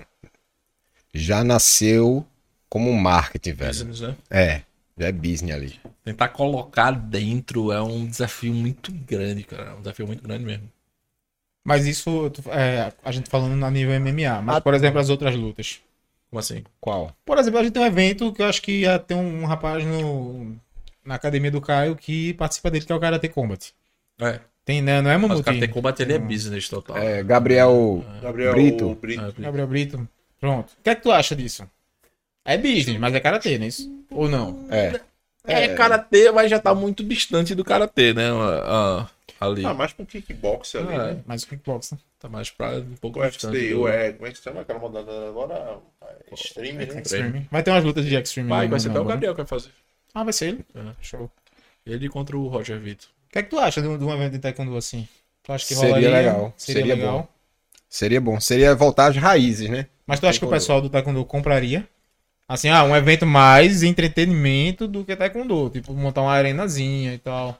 A galera de hoje, do Taekwondo hoje, a galera de hoje do Taekwondo, eles estão visando um 100% estão visando só a Olimpíada. Ah, Os jovens de hoje, mesmo que eu vou falar aqui, vai, vai, vai gerar polêmica. É, é isso que a gente quer. M- tá? Mesmo que não vá, não vai. Não vai. Me diz um pernambucano aí do Taekwondo que foi para as Olimpíadas. Não vai. Não vai. A verdade é essa, velho. Não vai. Por mais que os mestres, os professores vendam esse sonho para as crianças, Não vai. pros adolescentes, não vai. Não vai. Porque não tem estrutura aqui, não. Não tem. Não tem estrutura. Se tivesse condições, o camarada vai ter que treinar numa equipe de ponta no Rio de Janeiro, São Paulo, que é onde é o eixo ali, ó. Onde é, onde se concentra tudo. E é aquela coisa, tu tem que ser amigo do rei. Se tu não for amigo do rei, tu não vai pra canto nenhum, velho. Então tu não basta ser bom, tu tem que ser amigo do rei. Nessa, nessa parte aí, não, não importa a rede social, não importa quantas cabeças você arrancou, não. Tu tem que ser amigo do rei. Isso aí é o que eu vi, isso é a minha visão. Tem o lance da federação, né? Então, Tem tudo, tem tudo. Tem todo lance de federação, tem, tem lance de- dos mestres e tal. E o que eu vejo é isso. Então, e a galera é muito agarrada nisso. Muito agarrada. E a juventude hoje em dia só, só foi plantado isso neles e tá assim. Entendeu? Mudou muito. Tem quando deixou de ser arte marcial e é esporte. E tá cada vez mais longe de ser um esporte de contato. Tá sendo um esporte Mas de, aconteceu com de o karatê também. Aconteceu com o Karatê jogar. Pronto. A gente O karatê não foi na. Cara, tu faz tanto tempo que eu não acompanho o karatê em si. É, foi no Pan-Americano, foi das Olimpíadas. No- na final, o cara deu Olimpíada, lá, meu velho. Aí o cara caiu, ele foi desclassificado, processo de contato. O cara que ele tomou o soco ganhou. Foi campeão mundial. Um excesso de força. E no boxe não contei. Aí, Me, me fala agora a filhinha desse cara assistindo o vídeo do pai dela sendo campeão mundial ali, cam- campeão olímpico. Olha, papai sendo campeão olímpico no chão, desmaiado. porque levou um soco forte. Forte. Aí o outro foi desclassificado. Bom, acho que foi um chute giratório, não foi? Um soco, soco, né? Um soco um soco muito forte, ele caiu. Isso é algo que muito provável, eu não sei, mas é algo que deve ser reprovado por toda a comunidade do cara. Cara, é esporte de luta, porra. Tá- Mas é o seguinte, é, quando você entra nas Olimpíadas, a Olimpíada meio que, meio que capa você. Eu vou falar pelo taekwondo, ela meio que Tá. capou o taekwondo. Aí chegou o protetor eletrônico que você é 2 quilos. Sim. pancadinha, você regula um pouco ali e tal, então você já você já não bate, você toca. Você toca, é toquezinho. Tá, tá, tá, Pra marcar ponto. Porque eles dizem o quê? Não quer violência. Eu não quero transmitir violência na Olimpíada. não- se for violento, sai. Não, não, não vai entrar. Por que não tem Muay Thai? Não tem Muay Thai. Luta de boxe só tem peso pena, eu acho. Não tem peso pesado, velho. Só com aquele capacetezinho, bota aquele. Mas aí não tem Bem mais que- capacete no boxe, né? Não tá tendo mais, não, né? É, o boxe ele vai ao contrário. Vai, Aí, meu velho, Nas Olimpíadas aí, Não pode ter virou capacete, sangue. Não pode ter sangue. Entendeu? Entendesse? Taekwondo, se você pegar as filmagens da década de 90, meu velho, é nocaute um atrás do outro. Pá, pá, pá, pá, pá, pá. Hoje em dia não tem mais. Não, não acontece. Dificilmente você, você vai ver um, um- algo desse tipo. Então, eles realmente eles, eles escaparam isso aí. Diminuíram muito o, o excesso de força. E a desculpa é essa, não? Porque nas Olimpíadas agora e tal, é assim para poder se encaixar, né? Sim. Aí- Tem o padrão ali da Olimpíada. É. né, ali. E o taekwondo é um esporte tão, tão interessante pra você ver, É. assim, esteticamente. Diferente, por exemplo, eu não sei vocês, se vocês concordam, mas eu acho uma luta de judô muito chato. Negócio muito amarrado, É tal, porque taekwondo não. você não É conhece bacana judô que não ver. seja olímpico. É. Eu Sim. nunca nem ouvi falar em judô que não é olímpico. É. Entendeu? Então o judô, ele. Eu tava conversando com um professor de jiu-jitsu, que ele é o jiu-jitsu japonês. Que eles têm. Sim, sim. ele falou: olha, foi tirado muita coisa do judô que muita gente não sabe nem que existe, mas foi para se adequar às Olimpíadas. Assim como foi tirado muita coisa também do taekwondo. E, e eu acredito que tirou também do karatê, como tirou o Acho que excesso o de força e tal. público do judô mesmo ali é asiático, né? Ali, É. Porque acompanha mesmo. Eu, é. eu, sinceramente, como fã do taekwondo, eu preferia que ele saísse das Olimpíadas para ele poder voltar a ser o taekwondo tradicional como ele era antigamente. Sem ninguém amarrar as pernas dos atletas. Eu, eu, eu teria essa vontade. Porque do jeito que ficou hoje em dia, ficou muito feio, velho. Porque 2 quilos, imagina o nome desse aí. Chupa, É né? 2 quilos. Aí ele- eles aumentam um pouquinho e tal, mas é aquela coisa, não pode usar né? excesso de força e tal. Eles priorizam, tipo, ele vai dar um chute só forte em mim, mas se eu der dois toquinhos nele, valeu mais do que o chute que Sim. ele aplicou em mim. Priorizam mais a velocidade. É. né, ali. Só o toque, tocou, triscou assim na, na cabeça já é ponto. Essas coisas assim que realmente entristece. Entristece muito. O Karate e o Taekwondo tá nessa mesma, Tá no mesmo barco, né? nesse mesmo barco aí. É por isso que eu já conversei com alguns professores de jiu-jitsu, eu não sei se é a mesma visão de vocês, mas eles dizem, graças a Deus, o jiu-jitsu não está no nas Olimpíadas. Olimpíadas, porque né? no momento que entrar nas Olimpíadas, eles vão, eles vão proibir muitas técnicas de ser aplicada. Proibir muita coisa. E a gente tem medo disso. Pior que eu não tenho uma ideia como é que tá a visão dos caras pro jiu-jitsu, pro, pro, se eles têm essa vontade, se não tem do, de ser olímpico. Queria falar um pouco mais sobre o boxe, mas ainda também não tenho muita. Das Olimpíadas que a gente falou do. Ah, dos protetores, o boxe tirou o capacete, entendeu? Sim. Eu Mas acho que é a- um cara legal pra te falar sobre o boxe, se tiver, é o Léo do boxe, Léo Honório. Sim, sim. É Tem a própria Carol Nakamura também, que tá, tá voando. Tá aqui, né? Voltou, né? Tá aqui, né? Ela é da. Ela não é daqui, Leto. Ela é E da é? seleção brasileira de. Pugilismo. De pugilismo. Não sei como é que tá a, a questão dela para as Olimpíadas. Porque, como você falou, tem o lance da federação e tal. Mas é, vai contra o, o boxe profissional, né? O boxe profissional é outra história. O, o olímpico é mais a questão do, do- da pontuação também. Mas como eu acho que ainda assim ainda você Tem consegue ver nocaute, tem nocaute. tudo, é. é. Não, não, não tem a questão da, da força. Ainda é Eu acho que das artes ma- parte marcial, o que menos perdeu a essência ali mesmo foi o o boxe. boxe, mesmo. né? Não. Foi o, o boxe mesmo. E por isso que o MMA tá crescendo. Porque no momento que a galera mais antiga, mais old school, que gostava de uma pancadaria mais forte na sua arte marcial e ele perdeu isso, perdeu a essência, ela tá voltando a encontrar no MMA. O próprio eu tive, é, teve um mestre de Kung Fu aqui, mestre Henrique, que ele mesmo falou isso. Ele falou: não, eu abraçava o Kung Fu, amei o Kung Fu na década de 70, década de 80, década de 90, a gente já não podia lutar entre si. Daqui a pouco, hoje em dia, o Kung Fu tradicional já não, já não tem mais luta e tal. E hoje eu me divirto olhando MMA, porque o MMA é o que a gente fazia antigamente, só que o nome era Kung Fu, era Karatê e O tal. Kung Fu tem um nomezinho, né, de outra arte lá de combate, qual é o nome dela? O Shu. Win- Um Shu, é. Shu. Que agora é Sandá, né? Sandar, É, é, uma coisa Sandar, é isso mesmo. Sandar. é isso mesmo. É, tem, tem Pronto. essa parte aí. Mas aí o, o Sandá, ele, ele colocaram algumas regras. O Sandá, eles já, já desligaram do Kung Fu. Que já é uma, modalidade já. esportiva. Ah. Já é uma modalidade esportiva. É, Pode derrubar, pode socar, é bem parecido com o kickbox. Eu já tive um, um- já vi uns dois mestres de sandá aqui, já explicou pra mim e tal.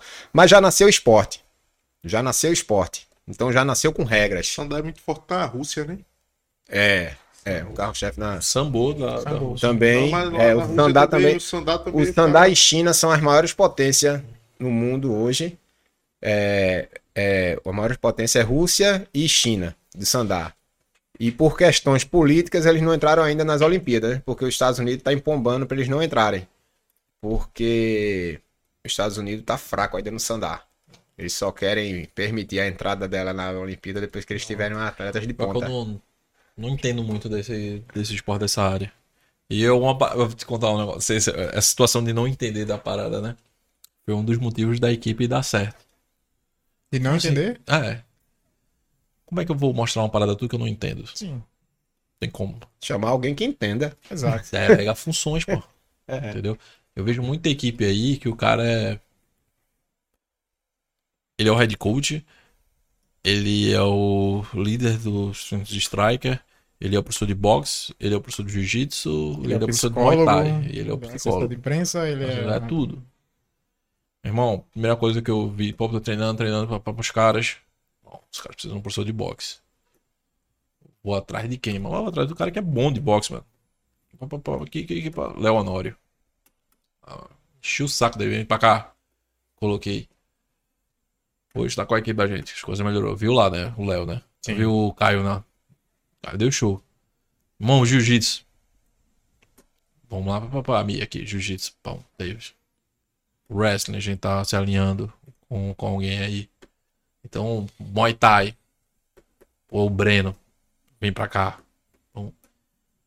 Então, tudo isso a gente fez dentro, da equipe, entendeu?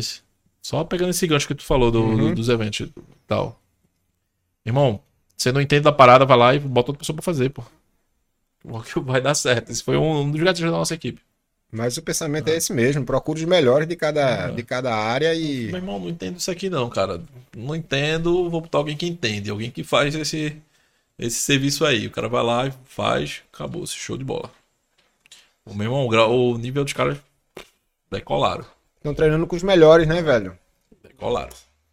Cada um no seu quadrado, pai. Cada um do seu quadrado, Exatamente. Exatamente. Pô, eu vou ensinar Taekwondo, os caras, eu não sei, eu- É, não, não não rola. tem condições, pô.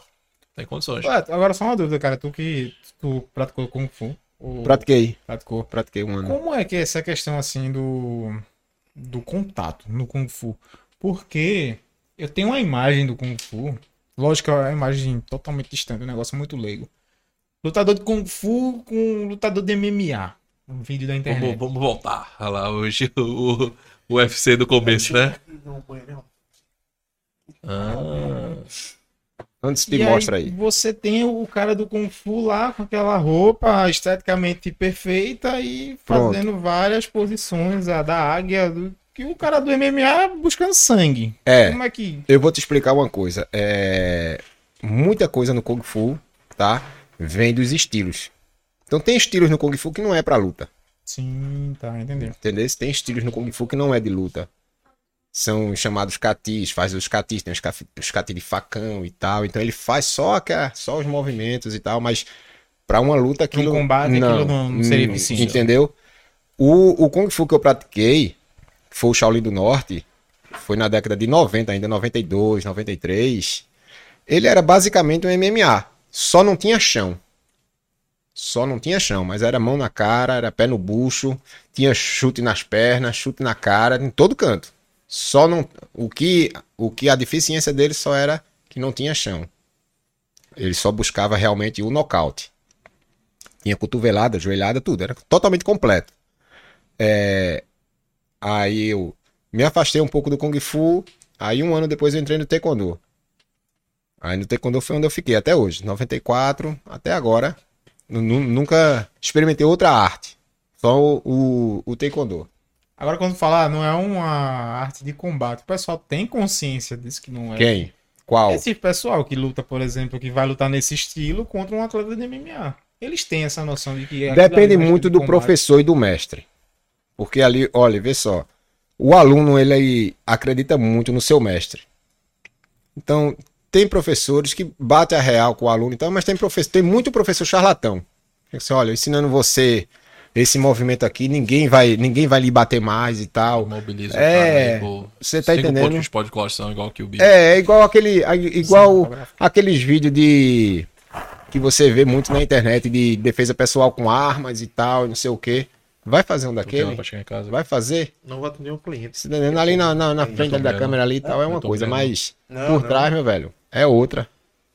Então vai muito do professor. Tem professor que realmente vende com você como super atleta e tal, e você quando. Se você cair na pala, tá entendendo? Aí você vai e você vê que a história é totalmente diferente, meu velho. Quando chegar na hora da ação. É, né, quando você levar É o primeiro né? bo- feito atleta de taekwondo, não foi feito pra brigar na rua não.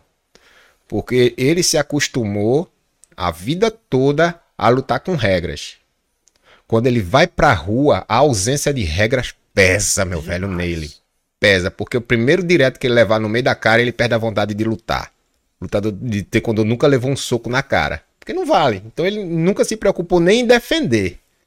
Então quando ele, ele vê isso na rua, se ele não for um cara ligado em manter distância, camarada vem conversando, conversando, pô, deu um direto, ele caiu, acabou-se. Na rua é outra história, pô. Até pra você, vocês mesmo do MMA, na rua é outra história. Quando vocês levaram uma cadeirada, você não tem treinamento pra cadeirada, pra arma, né? Ué, Mas tem gente que não tá ligado nisso. Tem gente que não tá ligado nisso. É se não for malandro, se não for É, esperto. na rua. Eu acho que foi, o- foi o teu professor, não foi, Anderson, que disse que o, um lutador de jiu-jitsu pegou o camarada no armlock, aí apertou na rua, aí o cara pegou, bateu. Aí ele pegou, soltou. Quando ele soltou, o cara puxou uma faca e chunchada nele, ó. Meu velho, na rua que você tem que levar o braço do cara pra casa. Exato, na rua. Entendeu? complicado, cara. É, a... O cara Fa- lutador de arte marcial, ele É fazer de tudo. uma briga na rua.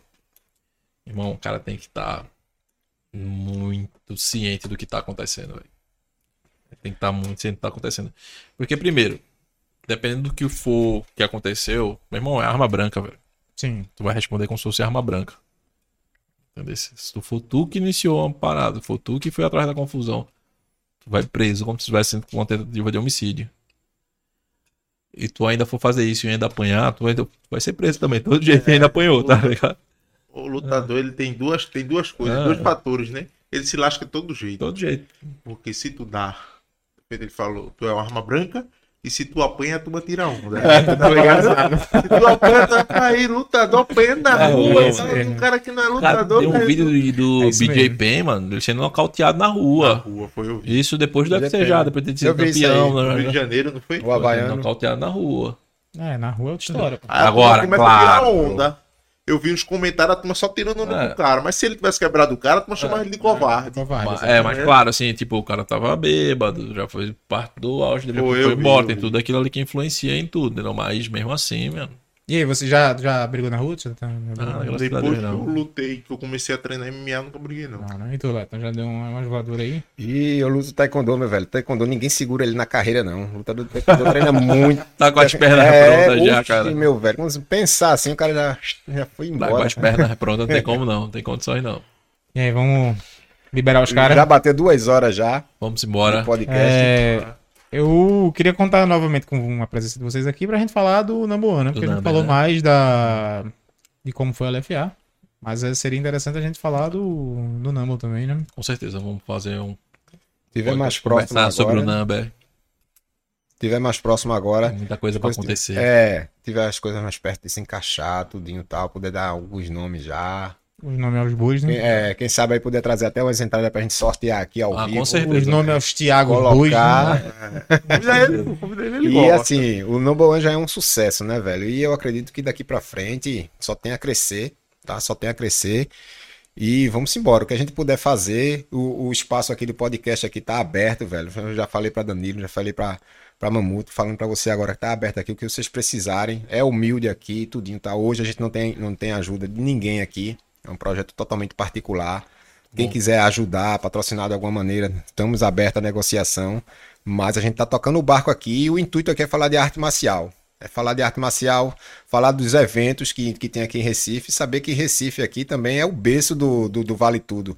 É, eu me lembro, em 98 tinha o Verão Vivo, não sei se tu lembra, com o Luciano do Vale, tinha aqui. Verão Vivo foi um dos primeiros, tava no auge, era Rio de Janeiro e Recife aqui, ó. Pá, pá, pá, pá, pá, pá. É que a, é, Tinha evento toda semana. a gente é de Digimon pra cá, Leto. Isso é verdade. Tinha evento toda semana, velho. Toda semana vale tudo, tal, tal, tal, tal. De repente Deu esfriada, né? deu uma, esfri- uma esfriada, parou. Porque começou. O que, uma, uma coisa que você falou, começou muitos eventos, uma semana de diferença um do outro. Aí saturou. Satura, cara, satura. Dá um. Aí Tem que ter evento, entendeu? Mas, pô, respeita o tempo. é, deixa o camarada o ficar com, com gostinho de, de, de, de É assistir de próximo, novo e tal. Respeita o tempo. Aí o que foi que aconteceu? Fechou todos os eventos ao mesmo tempo. Parou todos os eventos ao mesmo tempo. Voltamos agora. Agora deu uma voltada, deu um. Voltamos agora É. com tudo, né? É, LFA, né? tinha dado uma acelerada, desacelerou e agora a gente voltou a acelerar. O LFA foi muito importante, muito importante para Recife. O LFA ele foi Tem um o público diferente. ele foi o divisor de, de águas aqui dentro do, do Senado de Recife. Como o Mamute falou, realmente ele deu um público diferente. Ele atraiu mais público. Todo tipo. Então, irmão, é um público que se pintar outro evento na mídia, o cara vai. Porque o cara te- vai ter a recordação dele do LFA. Pô, o LFA foi massa, vou pra esse também. Entendeu? Mas também se entregar uma qualidade muito aquém, aí você vai afastar esse público de novo. Entendeu? Então, por isso que eu digo, o LFA foi um divisor de águas, porque ele vai impulsionar os eventos para que eles cresçam, entendeu? O evento agora ele tem que entregar uma qualidade melhor Sim. para poder sustentar o público que o LFA atingiu aqui. Porque Ele antes, atingiu um é- público muito grande. antes viu? era nivelado por baixo, né? Era nivelado por baixo, agora, é mudou a nivelado, brincadeira, entendeu? Pelo alto. é Verdade. O nível subiu, pai. O nível subiu, nível cara. subiu, Os caras cara. vieram, subiram o nível e, tipo, meu irmão, É aí mesmo que eu quero é isso ficar. aqui, vocês seguram, entendeu? Não, claro que não vai ser o nível do LFA. Uma estrutura muito grande, não, um investimento muito grande ali, entendeu? Mas os caras botaram aqui um padrão, entendeu? Sim. botou um padrão aqui, vocês tentem chegar o mais próximo que vocês Exato. consigam pra segurar o público que a gente colocou. Faça o que você Ah, puder com o que falar você que tem. entregaram, pô. Porque público entregaram tem. Público falar novo. que eles entendeu? botaram um nível de evento mundial com ingresso. Isso aqui, né? O preço Exatamente. ingressos. É porque o que eles ganharam não foi nos ingressos. Não, não, eles, não. ganha- eles ganharam no- nos fechamentos de contrato, foi na transmissão, foi nas empresas. Ganharam ali. Aqui foi só um cumprimento mesmo. Diga. Você quer falar, a gente. Não, não é É, isso. porque quando você falou, ele já. É, assim, ele, vai, ele vai soltar. o evento, cara, ele já vem de Já vem pago, fora, né? entendeu? Então os caras já vêm, entendeu? Tem a ralação de fechar todos os contratos, entendeu? Mesmo os caras ralam. Reunião atrás de reunião, os caras ralam. Meu irmão, o Feijão aqui teve um dia aqui que me mandou mensagem pra ele, vamos fazer uma coisa. Ele, Diegão, vamos mais, meu irmão, tô, foi a semana fechada de, de reunião e tal. Então tu imagina, O num dia o cara ter 12 reuniões num dia. E cada reunião ali, duas, três horas. Daí tu bota. É pro cara acordar de 5 horas da manhã e dormir de meia-noite, mano. De reunião atrás de reunião. Às vezes a gente que não tem tanta coisa Ah. assim, a gente termina Ah. fazendo isso. Imagina Ah. o camarada que é o É, e os caras já estão, tipo, já estavam um pouco meio despreocupados em questão de, de dinheiro pra pagar o evento. O evento dos caras tá pago, pô. Entendeu? Então, os caras. Mas- Pronto, aí quando perguntou que exemplo, tipo, depois, se foram dois exemplos, pô. Os caras vieram com o evento relativamente pago. E os caras estavam ralando aqui atrás de patrocínio, atrás de, de network, fazendo outra coisa. O Number One conta com o patrocínio do governo do estado, alguma ajuda e tal. Já Não. correram atrás já? Já. Tá- tá correndo atrás. com pessoal aí. mais não. Mas tu acha que rola por não ser federado? Cara, não sei. Pô, evento federado de MMA não Não. Existe. Não existe, cara. Tem a Federação Pernambucana, mas não tem nada. Entendeu? Falta um camarada não. chegar lá e tocar a campainha. Ah, tem Ah, nada. é, o... Assim, os caras ajudaram no. Chegaram junto ali bem no, no number one, primeiro number ali, que a gente foi no Jardão. Tipo, eles cederam um espaço. Assim, bem, cederam espaço pra gente fazer o evento. Foi... Receberam, entendeu? Teve o LFA agora, mais uma coisa que se agregar, entendeu? Se Depois do LFA, eu espero que os caras, tipo. Você olha pro, pra fora. Agora vamos começar a olhar pra aqui pra dentro. Sim. Beleza? Beleza, a gente abraçou um evento de fora, trouxe um evento aqui. Agora vamos Vamos ver o que, é que a gente consegue. Vamos ver o que, é que a aqui gente dentro. consegue pra aqui dentro do cenário, entendeu? E eu vi que tem público, eu vi que dá pra fazer acontecer, tem atletas e tem evento. Vamos trabalhar aqui dentro agora. Entendeu? É, pegando esse gancho aí, Diego, você tem alguém que trabalha indo nas empresas? Tem, a gente tem, a gente vai lá, Tem. vai- vai- Chegar ali, bate na ali, porta mesmo, lá. vai lá, apresenta o projeto, tudo direitinho. É outro nível, cara. É, É, outro A nível. gente bate mas na é porta, é vai lá e Olha, a retroprojetozinho, aqui um projeto direitinho e Não, mas é, é realmente, Leto, os caras estão em outro nível. Quando é pra bater, a gente É. bate, mas o, o number one, obviamente, Diego, vamos lá, não é um LFA, como o Diego sabe disso, mas o, em questão de Não MMA, é ainda. não é ainda, tomara. isso aí. Não é Tem um ainda. cara, de MMA tem, é tem um um cara andar na frente, da, né? do, de esporte, o cara que, meu irmão, tá fazendo tudo assim pelo esporte é o Joca. O Joca é um cara que ele trabalha na Secretaria de Esporte, meu irmão. O cara vai lá e aí, vocês estão precisando de quê? Vamos aqui. Mesmo que não aconteça, mas você vê que o cara tá dando atenção, né? O cara tá lá, o LFA, o cara, meu irmão, tava junto o tempo todo. Primeiro, na verdade, da gente que a gente foi lá, ele disse, ó, Diego, a gente tem essa limitação aqui, aqui, mas a gente pode fazer isso aqui. Que ele disse que ele pode fazer, ele fez. Entendeu? Esse é um cara que. Aquele negócio, quando o cara soma da palavra dele fazer acontecer, a gente tem que. Dentro né? das condições dele, Porra, meu velho. O Joca foi um cara sensacional. Ó, isso aí é um cara maravilhoso pra Ah. gente trazer pra cá. É, o cara pra gente trazer ele pra cá é muito, O muito bom microfone mesmo. tá aberto pra quem quiser vir, pô. Até pras outras artes olharem assim, tipo, pô, como é que o pessoal trabalha? Tipo, vamos tentar seguir essa linha aqui e tal. Quando muita gente, pronto, os caras estavam querendo, Diego, como é que faz pra fazer o evento lá no Geraldão? Eu falei, meu irmão, fala com os caras, velho. Vai lá, manda uma mensagem, vamos correr. Não tem frescura cara. nenhuma. Tu, dá, tu dá, libera o contato dos caras, tu. Era, meu irmão, vai lá, fala com o cara, entendeu? Isso é isso, não. Fechou. Assim, meu irmão, não posso liberar, pegar o teu telefone pessoal e passar pro cara. Sim, não. Aí não, não tem condições de, tipo, eu pegar o telefone do cara, o pessoal e passar pro cara. O cara vai dizer, porra, Diego, Não, eu digo assim, liberar, entendeu? tu Mas, passa. eu irmão, faz o seguinte. Vai no Instagram do cara e passa uma mensagem pro Sim. cara. Meu irmão, os caras não respondem. Muita gente perde as coisas que é assim. Meu irmão, o cara não respondeu, meu irmão, comenta na foto do cara, mano. Vai que, ó, uma hora ele vai ter que responder, ó. Ou ele te Irmão, bloqueia, ele vai ter que te responder. Tem que Isso ser de, de passar o contato é, é antiético, mas É só o fato de você entendeu? falar. É, fala o nome é do cara, o cara aí velho, fica aqui, mano. tá vai lá. Já é tipo. caras. É, ele, já, ele já dá o nome. Já, ali, ó. 70% do Ah, caminho, agora. pô. Digo, meu irmão, A estrada é essa aqui, ó. Vai-te embora. esporte de luta, meu irmão. Ah, aqui, vamos falar com o Joca, meu irmão. Vai lá, o Instagram do cara, passa mensagem pro cara, o cara vai te ouvir, irmão. Se ele puder fazer alguma coisa, ele vai fazer. Entendeu? Se ele não puder, ele não vai fazer também. O cara não tem como. Entendeu? Fazer tudo, mas. O que ele pode fazer, ele faz. Ah, e a gente precisa de gente assim, pô. Ah, É, quando eu tava, fui com, com o Cipó lá em Hugo, acho que eu te te contei essa história, né? O Hugo perguntou, e aí, você já tem o patrocínio do Esporte da Sorte? Aí, não. O Hugo ligou pro cara na hora, pô. Ó, eu tô com os meninos aqui, é assim, assim, assado. Posso passar pelo seu, seu contato? Pode. Passou o contato, fechou com o Esporte da Sorte. Tá fechado. Tá fechado. é Não, uma assim, empresa sensacional. A Sport da Sorte é uma empresa fenomenal, velho. Os caras são. Às vezes, pô, é só a maneira como o cara trabalha. Aí chega um cara como o Diego, que assim, ele fazendo o dele, querendo ou não, ele tá mostrando o caminho. Porra. Pô, não, é, pronto, a galera chega assim pra mim faz, Diego, pô, tu pode passar o contato do cara da Sport da Sorte? Irmão, não posso passar o contato do cara da Sport da Sorte, mas posso falar. Entendeu? Posso te direcionar quem é. Sim, já é. Entendeu? Meu irmão, vai lá e faz o teu, pô. Não, não posso, tipo, chegar, pegar o número pessoal do cara e passar pra tu. Isso é altamente antiético, tá ligado? Não, isso Tipo, total. eu vou estar me queimando e vou estar te queimando. Porque eu, faço isso, o cara me queima. E o cara que vai te atender, tu enchendo o saco do cara, tu vai se queimar sozinho também. Entendeu? É foda. Aí o vai ser, em vez de ser um 100, vai ser dois 100, tá ligado? Exato. E uma, você dá o caminho. O que acontece muito que eu fico muito assim, velho. Que eu, tipo, você dá o caminho pro cara. O cara faz, e aí, Diego, isso aqui, como é que faz isso aqui? Eu falei, irmão, faz isso aqui, isso aqui assim. O cara fica com raiva, velho. Porque tu não deu de mão beijada pra ele. É porque tu não chamou o Uber pra ele, É, ele não dentro e deu não de mão pagou. beijada. Isso não só acontece em questão de patrocínio, não, cara. Isso não acontece só em questão de patrocínio, não. Acontece em questão de evento também. Eu boto um atleta pra lutar no evento da Europa. Ei, irmão, fala, como é que tu conseguiu esse contato da Europa aí? Passando e-mail. velho. Ó, Ó, a Europa, geralmente são 5 horas de fuso. Os caras olham e-mail geralmente de que horas? De manhã cedinho antes de trabalhar. Meu irmão, se é 2 horas da manhã aqui, é 6 horas da manhã lá. 5 horas, 2 horas da manhã tu tá ali, ó. Manda um e-mail pro cara. Às vezes o cara vai responder na hora. Não, sim, dá, não dá, talvez. Pá, pá, pá, pá. Se tu mandar mais duas horas depois, já é 9 horas da manhã lá, os caras não respondem mais. Entendeu? Aí eu falei, meu irmão, você manda um e-mail pra esse cara aqui, ó. E-mail é mais fácil tu passar, tá ligado? Manda um e-mail pra esse cara aqui, ou manda um e-mail pra essa página aqui. Agora, fica ligado pro cara responder. Beleza, manda esse horário. O cara fica, "Porra, tu não já falasse com ele, não tem como falar com ele por mim, não.